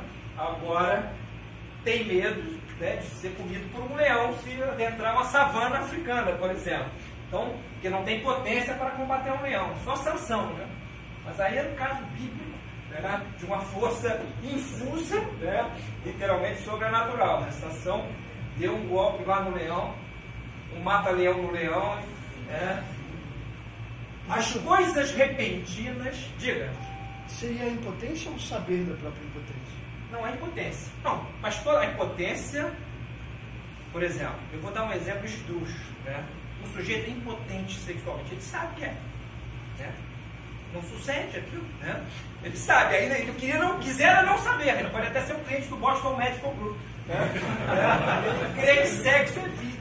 É, é, ele crê nessa frase, né? por isso ele tem a tendência até a, a ter um ódio a quem não põe o sexo como uma coisa super eminente. Né? É, então, assim, é óbvio que nós, como humanos, quando estamos arrojados numa situação existencial, nós sabemos até por evidência, né? o que se mostra não se demonstra. Está ali diante de você, não se demonstra. Então, é impotência, é uma impotência conhecida sobre algum aspecto. Né? Da mesma maneira como eu não preciso pensar num silogismo sofisticado para ver que eu não tenho potência para levantar 80 quilos. Não consigo. Né? Imagina, tá aqui, se eu fosse alterofilista, né? Será que tem, terá havido algum filósofo alterofilista na história? Né? Alguns filósofos pornógrafos houve, né? ainda que mal. Né? É, Dizem que. É, Sócrates foi soldado, né? Mas autorofilista, né? Porque barriga tanquinho, né? Olha, vou dizer-vos uma coisa, né? O sujeito que se dedica excessivamente a aprimorar o próprio corpo né? de maneira excessiva, né? Ele é um candidato, né? Ao desgoverno interno de ordem tal que pode colocar em risco até certas partes do seu corpo. É, se é que me entendem bem, né? Porque hoje em dia nós temos que falar essas coisas por, por metáforas, né? por cifradamente. Né? Alguma pessoa grosseira, que não sou eu, diria que um sujeito barriga tanquinho é candidato a sentar-se em cadeiras ocupadas. É, mas é, é, é, esse não sou eu, eu não cometeria essa grosseria, jamais. É, mas realmente, a pessoa que fica muito no espelho, né, contemplando suas próprias potências né, pélvicas e adjacências, não vai acabar bem. Né? Então, em geral, esses não são filósofos. Os filósofos fazem a musculação do, do intelecto. Né? Vão estudar Aristóteles, Platão, Santo Tomás de Aquino, Santo Agostinho, né? levando o livro. Né? Isso que a gente deve procurar fazer, embora cuidar do corpo seja uma coisa maravilhosa e boa. Eu não estou dizendo que devamos cuidar do corpo, não. É importante cuidar do corpo. Né? O problema é que quem faz isso é uma devoção. Né? Então, diz Santo Tomás, as coisas repentinas são eminentemente temíveis. Né? Ou seja, aquele mal que aparece de repente, ele é muito temível porque, justamente por ser repentino, a pessoa, em várias ocasiões, não tem a, sequer a oportunidade de pensar o que fazer diante dele. Então, assim, só dá aquele cagaço, literalmente. Ela não sei o que, que eu faço, não faz. Ou cai na inação, ou vai reagir instintivamente. Então, assim, o que é repentino e percebido como mal tem um caráter de. É, imprime um medo de uma maneira eminente na alma. É, é, é óbvio que eu peguei essa questão 41 é, e só enumerei as coisas que eu julguei importantes. Haveria muitas outras a, a citar. É, efeitos principais do medo. Primeiro, São Tomás diz retraimento. O medo muitas vezes causa um retraimento. E não é propriamente uma inação, a pessoa age timidamente, ela não age conforme a situação exige. Isso é bastante humano. Né? Sucedeu com a maioria de nós, com certeza serão com todos. Né? Aconselhamento. Quando o medo é de um mal de alguma maneira pode ser combatido, combatido, Santo Tomás nos diz que ele induz a pessoa a aconselhar-se com alguém para agir. É. Vê-se aí que nós não estamos só abordando o medo como aquilo que ele é em si, mas com, com tudo aquilo que, que ele acarreta na nossa alma. Né? Aliás, diante de uma coisa temível, que, em matéria que não dominamos, é de bom ouvido nós buscarmos a opinião do sábio. Né? Opinião aqui, né, não custa lembrar, é aquilo que Santo Tomás diz de maneira maravilhosa, é a adesão do intelecto a uma, a uma proposição com certo temor de que ela não seja correta. Então, assim, o opinante, ele sempre tem, já que ele não tem a certeza absoluta, ele opina com certo temor de que aquela opinião não seja efetivamente representativa da verdade. Quando alguém opina com certeza, né, está à beira do Hospital Pinel aqui em Botafogo. Né? É, opinar com certeza é uma espécie de loucura, né? uma temeridade. Né? É, então, aconselhamento, retraimento, aconselhamento, tremor. Isso aqui então é perceptível. Né? Quem já não se viu numa situação muito temível, ouviu alguém numa situação dessa que teve o seguinte reflexo físico, né? de tremer. Né? E Santo Tomás chega a dizer que treme nas extremidades. Né? E é verdade, né? a mão né? é, é uma somatização, um tremor. Né? A apatia. Né? Muitas vezes, o que seria a apatia? A incapacidade de sofrer de maneira devida aquele mal. Né? Porque nós dissemos aqui que patos é sofrimento. né? A apatia seria uma incapacidade de sofrer na medida certa conforme a situação. O sujeito está apático, ele não reage. Quando poderia e deveria reagir. Então, isso é uma coisa que acontece com maior frequência do que nós possamos imaginar. Muitas vezes nos fazemos apáticos. Ia falar alguma coisa, professor? Não, a apatia não é. É afim, apatia, o professor Sérgio observou com grande propriedade, é afim do estupor. É, o estupor é esse, é uma espécie de inação. Né? A apatia é prima irmã do estupor. Né? Só que assim, a apatia, não, não esqueçamos do seguinte, a apatia, né? que alguns gregos padres né, chamavam de apateia, né? que era a impassibilidade, mas nesse sentido, dos padres gregos, era uma impassibilidade positiva, é o não deixar se afetar pelos males do mundo, pela contemplação divina. Né? Eu estou tão centrado em Deus que esses males menores não me atingem. São João da Cruz, alguém que já leu alguma biografia de São João da Cruz, a certa altura de sua vida foi perseguido, preso lá numa torre, preso por irmãos católicos. Né? É, é, os santos em geral são perseguidos intramuros né? eclésia. Né? É, e puseram o pobre São João da Cruz lá no, numa torre, numa certa ocasião. E até queimaram alguns seus que perdemos para sempre. Né? E Santa Teresa de Ávila, que era sua contemporânea, disse para alguns dos seus algozes, né? João está tão feliz. Né? Vocês acham que estou fazendo mal ao João? ele, ao sofrer, ele encontra a felicidade. Né? Isso é um santo né? que consegue irmanar-se ao sofrimento, a paixão de Cristo, entendendo que ela é um veículo de aperfeiçoamento para ele próprio. Mas aí já estamos falando de alguém que chegou a um patamar de santidade por influxo da graça. Né? A graça é essa ajuda do alto. Né? E Deus nos dá troco, não nos dá troco de nada. Né? Santo Tomás diz: Deus dá graças proporcionadas ao fim que Ele quer que uma pessoa execute. Né? Maria, por exemplo, qual era o fim da vida de Maria? Ser a mãe de Deus. Então ela não poderia ter quaisquer gracinhas. Né? Ela tinha a plenitude da graça para poder executar a sua função sem nenhuma desordem interior. O padre Garrigou Lagrange tem um livro chamado A Mère du Salver, é a mãe do Salvador, que é de uma beleza inacreditável. Ele diz que Maria, por exemplo, não tinha na sua alma nenhuma desordem anímica Portanto, a sua anuência às coisas da realidade se dava de modo eminentissimamente perfeito. Então, o sim dela no Magnífica, né? o anjo anuncia Maria, né? ela só faz uma pergunta: né? como isto pode ser se eu não conheço o homem? Mas logo em seguida diz um sim perfeito. Aquele sim era a representação da anuência plena do intelecto a uma realidade que ela, por essa graça abundante, conseguia vislumbrar. Então, essa ajuda do alto vai para os santos. Né? Para 99 ou 100% de nós que cá estamos, que estamos muito longe da santidade, né? É, nós não conseguiremos fazer como São João da Cruz. Né? A gente fica triste com as maiores bobagens, tem medo das maiores coisicas. Né? E uma vida que é vivida sob a égide do medo acaba gerando mini tiranos. Né? Porque o medrosão no fundo, no fundo, reage instintivamente como uma ratazana que está ali num canto.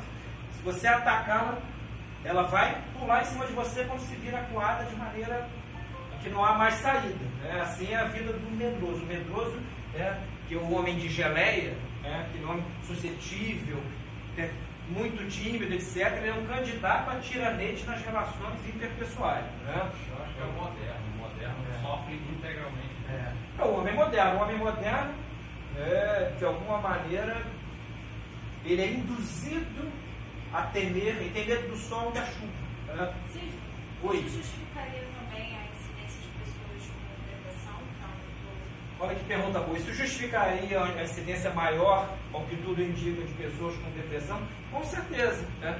Numa sociedade desespiritualizada, numa sociedade que perdeu as suas formas superiores, formas que foram historicamente consignadas, aceitas pelas populações, uma sociedade sem Deus. É uma sociedade que Deus, ainda que não existisse, seria a inexistência que dá sentido a todas as existências. Se Deus não existisse, o conceito dele como ente perfeitíssimo daria sentido à nossa existência. Mas está aí Santo Tomás para demonstrar que ele existe. né? Deus não é objeto da fé. hein? A fé são as, as verdades da fé. Deus, a existência de Deus é objeto de uma boa filosofia metafísica podemos chegar à conclusão de que é impossível não haver Deus apenas com a razão natural. Mas não podemos chegar à conclusão de que Maria é sempre virgem só por um silogismo metafísico, por exemplo. né? Então, tenhamos isso em vista. Então, uma sociedade sem Deus e uma sociedade em que aqueles que seriam né, os custodiadores da verdade divina apostatam tão grandemente, né, como acontece infelizmente hoje na maior, imensa parte da hierarquia católica, é uma sociedade que perdeu as suas formas superiores de sanidade. Eu lembro aqui que para Freud, baseando-se em Nietzsche, o santo é um neurótico. né? O santo é um neurótico. Nietzsche diz isso e Freud o repete. né? Ou seja, não devemos, a sanidade é uma impossibilidade para nós. Nós somos entes cindidos interiormente, não temos. Isso aqui os antigos chamavam de felici- de felicidade, para esses homens é uma impossibilidade radical. Então, quem vive excluindo a possibilidade da felicidade possível neste mundo, que você tem pelo menos aqueles bens básicos, uma família razoável, amigos, etc., vive como uma espécie de roda-moinho e que realmente vai ficar triste, vai ficar deprimido, vai, as patologias aumentam. né? Hoje, ser psicólogo, se eu voltasse a minha vida, eu ia ser psicólogo. né? Porque, assim, os consultórios vão empanturrar nos próximos anos. né? Por exemplo, coisas que não cabem a um padre resolver. né? Uma criança com impulso, impulsos suicidas. né? Tem tratamento. né? Isso é antinatural. Porque o impulso suicida pressupõe uma vida já vivida de muitas dores. né? Hoje, dentro de um aparelhinho desse aqui, tem um perigo. Né? Criança vê um diabo aqui. né? Não é? E eu não digo assim, não só do ponto de vista sexual, né? os sites pornográficos de hoje são de fazer coral o autor dos Kama Sutra. né? E assim, são desordens, são patologias gravíssimas, vão desde o sujeito que come cocô até o, né? né? até o nome, é o propósito. Né? É, a- a- e isso apresentado como mais uma possibilidade de rea- realização de prazer de maneira acrítica. Uma sociedade como essa vai ser uma sociedade tendente à tristeza, ao desespero, a medos irracionais, né? a, a- a todo tipo de patologia grave. É, é, infantil, né? Diga, Guilherme. Aqueles aplicativos que coagiam a criança a se suicidar. É, aplicativo que pessoas. exatamente, coag- coage as crianças a se suicidarem, uma coisa de maluco. Né? Mensagens subliminares terríveis, né? e, e numa sociedade em que autoridade, o conceito de autoridade esfumou-se. Autoridade paterna, autoridade do professor, autoridade da igreja, etc. Então, assim, uma sociedade sem autoridade, nela vai prevalecer a pseudo-autoridade de vontades desgovernadas. né? É a falsa autoridade. Né? É, Vamos prosseguir. Então, apatia. São efeitos principais. E aqui, só para relembrar, são 11 as paixões humanas, segundo Santo Tomás. Né? Seis do apetite concupiscível e cinco do irascível. Eu as enumerei ali. No apetite concupiscível, amor, que é a primeira, é o apetite do bem. O ódio, né? que decorre do amor não formalmente, não materialmente, não materialmente, mas formalmente, que odiamos aquilo que contraria o que amamos. né? O desejo, aquilo que nós entendemos como apetecível e nos arroja a possuir aquele bem, a aversão, né, que é uma repugnância, pode ser instintiva, pode ser racionalizada, etc. A alegria e a tristeza. São seis paixões do apetite concupiscível. E as cinco do apetite irascível. Esperança, vocês podem causar uma, vocês podem ter uma estranheza ao enumerar aqui eu, a esperança, eu não, Santo Tomás, só estou repetindo, né? A esperança como uma paixão do apetite irascível. né? Já vamos explicar isso, o porquê disso. Desespero, audácia, né? temor, que é o objeto da aula de hoje, e ira. É, eu, para explicar um pouquinho isso, eu trouxe aqui um trechinho do meu livrinho, Cosmogonia da Desordem, porque a formulação que eu estou acostumado foi essa que eu trouxe em forma escrita, né? para entender-se. Né? É. Sensitivo é tudo que no homem é, é dividido em concupiscível e irascível. Em palavras simples, o co- concupiscível é o deleite ou o desconforto decorrente da captação pela sensibilidade de um dado sensível. Assim, um cheiro agradável acarreta certo prazer imediato e o mau cheiro, aversão. O apetite irascível, por sua vez, é a busca de um bem árduo que se deseja ou a fuga de um mal árduo que se queira evitar. Em tal contexto, a esperança é movimento do apetite irascível, porque possui, entre outras, as seguintes características. Tem-se esperança sempre de algo difícil, bem difícil, e não está à mão, aquilo tudo que eu disse aqui. Então, esses são os movimentos das paixões humanas, segundo Santo Tomás, e hoje nós poderíamos traduzi-los por emoções. Alguém que falou em emoções, é, no sentido ontológico do termo, foi você. né? Paixão é um termo afim ao que nós entendemos por emoção. Professor, Hum, esse amor aí, da paixão, ele está tomado num certo sentido estrito, né? Porque você falou que o amor é a causa primeira das paixões, como é que ele vai estar elencado dentro de uma das paixões? É, ele é a primeira e a causa de todas as demais. O amor é a primeira das paixões e a causa de todas as demais. E porque nós somos afetados pelo amor. O que que o amor é uma paixão? O amor é uma ferida da alma. né? Muitos poetas já disseram isso, grandes filósofos do passado. Quando nós amamos, somos afetados por aquilo ou por, por quem amamos. né? Então, esse movimento radical, o amor é o êxodo da vontade humana na direção do bem ou da pessoa, do bem da coisa ou da pessoa amada. É o êxtase. O amor é um êxtase. É um sair de si na direção do outro é, com benevolência.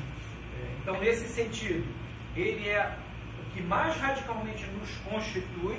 Ele é uma paixão porque nós não é só um movimento de ida, é uma ida que pressupõe uma vinda, nós somos afetados. Olha, o Padre Pio de Peltredina tem uma frase que eu julgo sensacional que traduz isso.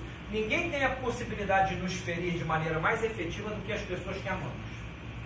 Né? Eu, se uma pessoa a quem eu não dou a menor bola me faz uma coisa, que não me afeta da mesma maneira do que uma pessoa que eu amo. Né? Mas uma pessoa que eu amo tem potência para me ferir de uma maneira muito maior. né? Não é assim os ciúmes. Aliás, você fala, pô, dá uma. E aí, semana que vem, ciúme. Tá? Vamos falar do ciúme. Mas eu vou dar uma palhinha do ciúme aqui. Eu sou um sambista, né? Vou dar uma palhinha do ciúme. Ciúme, né? Não esqueçamos, é horrível. Né? Olha, segundo Santo Tomás de Aquino, o ciúme é um efeito sensível do amor. Quem diz que não tem ciúme de nada não ama nada. Em espanhol, por exemplo, selo né? é um zelo. Ciúme é um zelo para com a coisa amada. Eu, por exemplo, tenho ciúme dos meus livros. Não empresto meu livro, já fiz isso no passado, tive de sabores horrorosos. né? Eu não empresto mais, sobretudo certos livros são mais raros ou de consulta. Então, o ciúme, ele só é mal se for um ciúme desordenado ao modo de um Otelo. né? Ou seja, aliás, a literatura ocidental, depois de Shakespeare, de alguma maneira, quando tratou do ciúme, em geral retratou o ciumento como algo parecido com o Otelo. Já o desgovernado, ela não contempla o ciumento como alguém que tem um zelo com a coisa amada. Né? Então, assim, você tem. O ciúme é um movimento natural decorrente do amor. Né? Então, assim, vocês são jovens apaixonados, né? não. Inclusive, o ciúme às vezes não deixa de ser até uma certa expressão desse amor. Envaidece saber que eu tô. Né? Ela tem ciúme de que a fulana chega em perto de você. É, etc. É, é, é não é uma coisa má em si. Vinícius é o perfume do amor. Olha, o Marco Antônio é um poeta. é, vocês ouviram o que, que o Marco Antônio disse? O ciúme é o perfume Não, do amor. Ah, foi o Vinícius? Ah, então o. Vinícius está perdoado. Se fosse você, eu não perdoava. O ciúme é o perfume do amor, mas às vezes há perfumes que cheiram mal. Né? É, é, são odores nauseabundos, né? quando o ciúme é exagerado, e aí o ciumento exagerado. Que o ciumento tem medo, estamos falando de medo, tem medo de perder o seu, o seu corpo. né? O ciúme também é uma expressão do medo, mas é principalmente uma expressão do amor como causa primária, causa primeira. Né? Sabia que vocês iam dar uma? É, vamos falar um pouquinho da. Então, assim, são seis no e cinco no irascível. Eu enumerei algo do- da tipologia dos medos. Oi? Quando você disse, ah, se foi o ministro da perdoado, você deu, deu razão integral a Horácio. Você conhece aquele verso dele? Não. Pictóricos arcoicoetes, quid audentes, sempre fui ego modestas. Quer dizer, aos pintores e aos poetas sempre foi dada, sempre foi dado o poder de ousar o que bem entendessem. Isso é, meu- É verdade. Eu sem querer né, tenho uma de Horácio. É, é, ou seja, uma coisa dita por Vin- uma coisa dita por Vinícius de Moraes, né, a mesma coisa dita pelo Marco Antônio por Vinícius de Moraes tem valores, tem valores diferentes. É, e olha que eu gosto muito do Marco Antônio, né, mas o Vinícius é o Vinícius. E o Vinícius, para quem não sabe, é muito mais do que um compositor de música popular. O Vinícius é um poeta clássico, né? um, alguém que conhece a, a trajetória da nossa poesia, da poesia em língua portuguesa, não é? É um sonetista formidável, aí o professor Pachac não me deixa mentir. É, falemos um pouquinho, para falar de coisas atuais, da tipolo- de uma certa tipologia, os tipos do medo que muito afloram hoje em dia. Né? Há quem tenha medo das responsabilidades. Né? Quem é que já não reparou, já não viveu isso? Assim, né? Tem uma oportunidade de vida, umas. Né? Me ofereceram emprego na Petrobras. Né? Né? Mas eu tenho medo de assumir. Aí eu vou entrar numa espiral de autojustificativa para dizer não. Né? E dizer não, quando é para dizer se sim, né? é uma coisa ruim. Então, assim, há quem tema as responsabilidades. É, há quem tema a verdade. né? A verdade muitas vezes é incômoda. Então, assim, muitas vezes, até numa relação interpessoal, quer entre amigos, quer entre companheiros de vida, certas verdades são temidas. A pessoa não quer ouvir, não vamos mudar de assunto. né? Eu não quero falar sobre isso. né? Isso na vale, eu vou ficar com medo de verdade. É, Viu o que ele disse? Se oferecer emprego na Vale, vai ter medo de verdade. Né? É, um medo real, né? um medo realístico. né? Medo do erro, esse é um medo né? até plausível. Quem não tem medo de errar, erra muito mais. Né? Então, a pessoa, quando dá aquele friozinho na barriga, perante uma, uma tarefa a executar, esse friozinho na barriga, em geral, é um, é um bem. Vai disputar lá o campeonato mundial. Né? Os grandes têm esse medo de errar. Né? Aliás, diga. Eu acho que só não tem medo do que quer que seja loucos. É, só um louco, é verdade. O exemplo supremo disso é Don Quixote. É verdade. Quixote foi limpa. É. Don Quixote, o Pachá disse aqui, só os loucos não têm medo de nada. Né? Mas o pequeno tinha medo. É, é. Não tinha. Ele falava, Ele né? ficava tranquilo de ir. O nosso pequeno tinha medo, ele teve tantas namoradas loucas, né? É, Oi.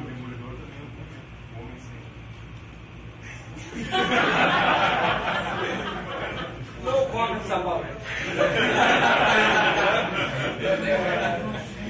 Olha, há quem tenha medo, você né? Há quem tenha medo do ridículo. Medo do ridículo. O ridículo não é o seu vizinho, não é nem o ridículo, né? O medo do ridículo é importante. Né? Quando a pessoa perde o medo de cair no ridículo, ela entrou numa espiral horrorosa de declínio. Né? Você tem que ter medo, ter certa, certas coisas que passam pela cabeça, tem que ser um pudor natural. Aristóteles chamava de aidos, pudor natural, uma defesa psíquica. Né? É o sujeito, o imputico, naquele sentido não moral, mas no sentido efetivo do termo, é um sujeito que não teve expor nem a si próprio, nem as pessoas do seu convívio a situações mais extravagantes e constrangedoras. Né? Então, o medo do ridículo é um medo, na maior parte dos casos, bom. Né? O medo da solidão. Né? Esse é um medo que parece que acossa contemporaneamente muitas pessoas. Né? Elas, ao mesmo tempo, têm o medo da união, né? que o casamento, quando diz assim, meu amor, eu te amo para sempre, aí o cara já tem uma impotência.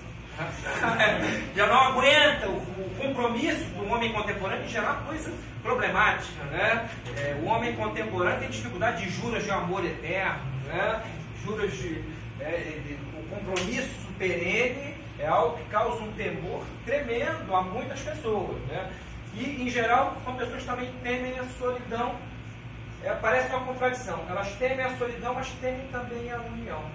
Agora, quem não teme a solidão, em geral, está muito mais preparado interiormente para ter uma união com alguém. Você não consegue, se você consegue ficar sozinho consigo mesmo, seus pensamentos, etc., você está mais preparado para ter alguém. Né? Porque quem tem muito medo da solidão tende ao ciúme, tende a mil desgoverno. Né? O medo do casamento. Né? Numa sociedade hedonística como a nossa, né? as pessoas têm, são todas as possibilidades de realização sexual né? na cabeça das pessoas, que assim, a união estável, não no sentido jurídico, que é uma pataquada, né? mas a união estável mesmo, sobretudo sacramental, causa um temor. Né? As pessoas têm, né? Aí é tipo, ficam 20 anos noivos, né? já estão pegadas, né? ah, não, ah, não, quando chega a hora, até a paixão já foi embora, também que se casar sem paixão não dá, né? É, ninguém casa com projeto teológico, casa com a pessoa de carne e osso. Né? É, da opinião pública.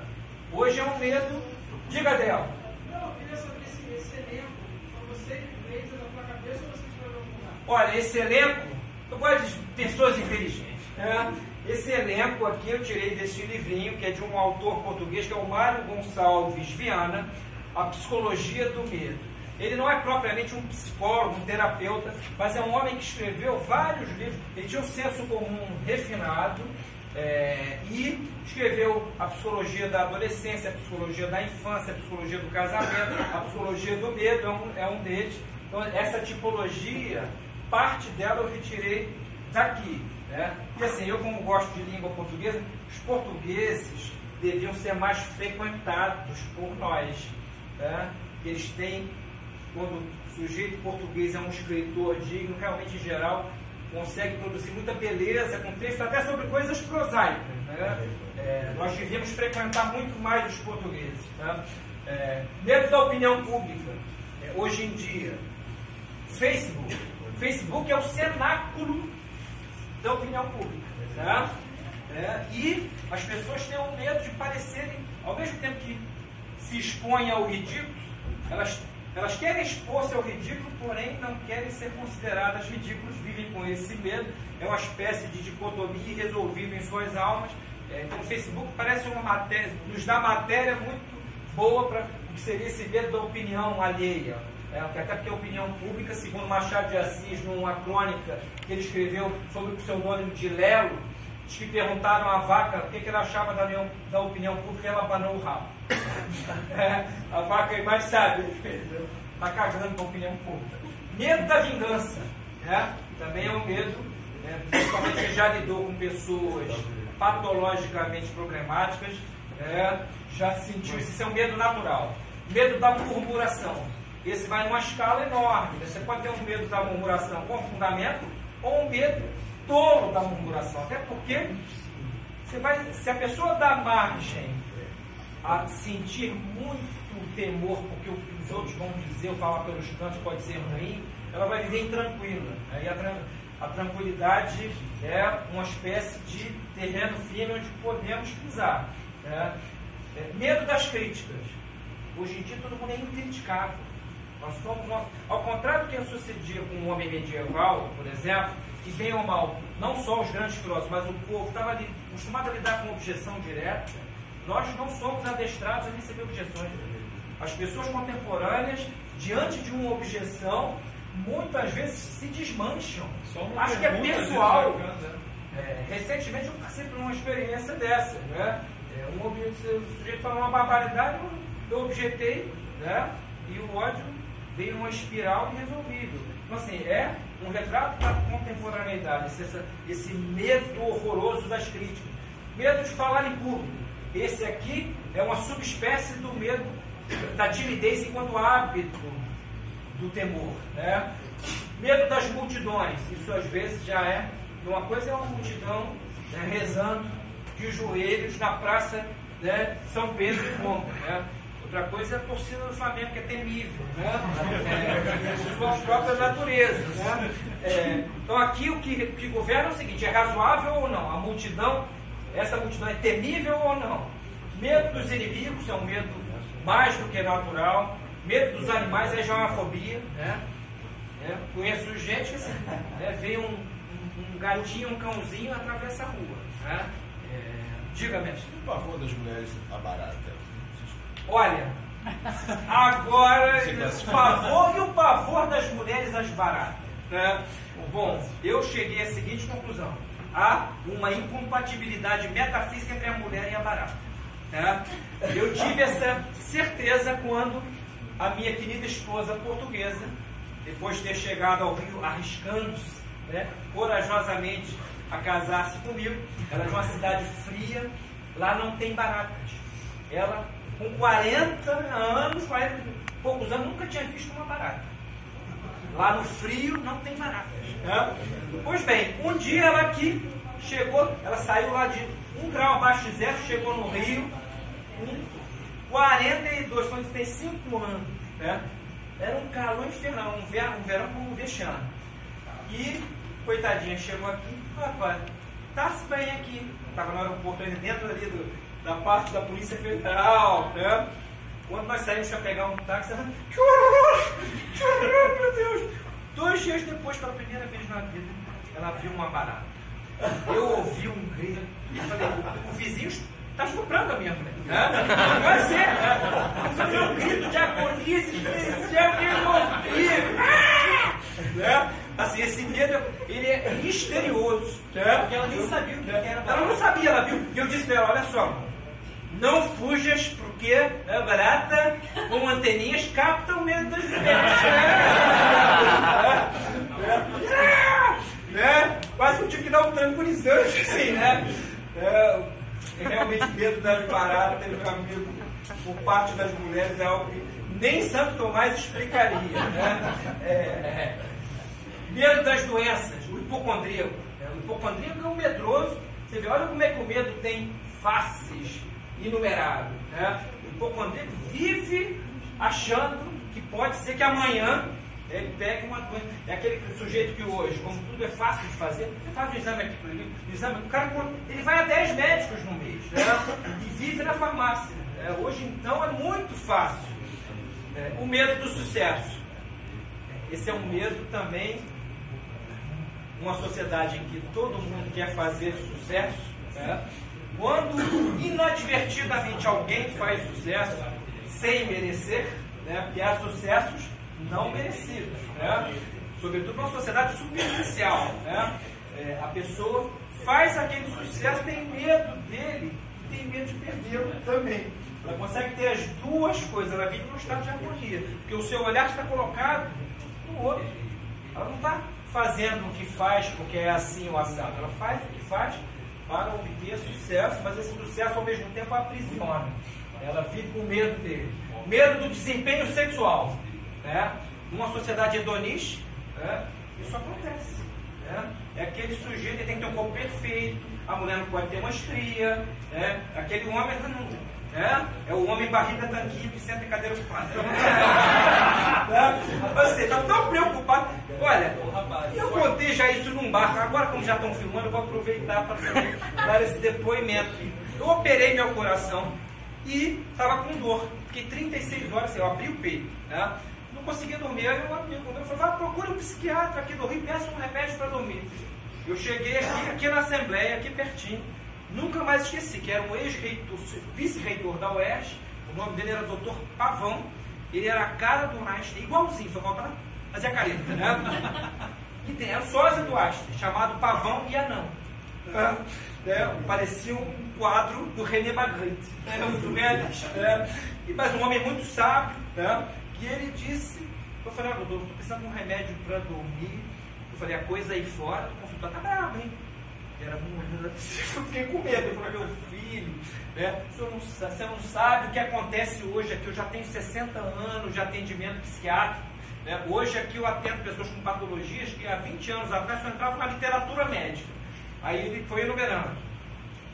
Ímpeto suicida entre crianças e adolescentes. Impotência sexual de homens entre 18 e 30 anos. Estão tomando Viagra. né? Começam tomando para ter um desempenho maior, é o medo de falhar. Tem que ser, não basta o natural. Tem que é um negócio espetacular, né? houve um, uma façanha erótica nunca antes vista na Terra. Né? É, é. Aliás, né, eu lembrei que um amigo meu, coitadinho, né, já um senhor de 70 anos, ele foi da década de 60, ele tinha muitas mulheres, né? E ele realmente, não vou dizer o nome dele porque seria, ainda está vivo, mas ele dizia, ai, né, como é bom né, sair com mulheres que não são intelectuais. Né? As burras não têm dilemas, né? tem um melhor desempenho. Né? Ridículo, porém, é uma realidade em que as pessoas às vezes creem. Né?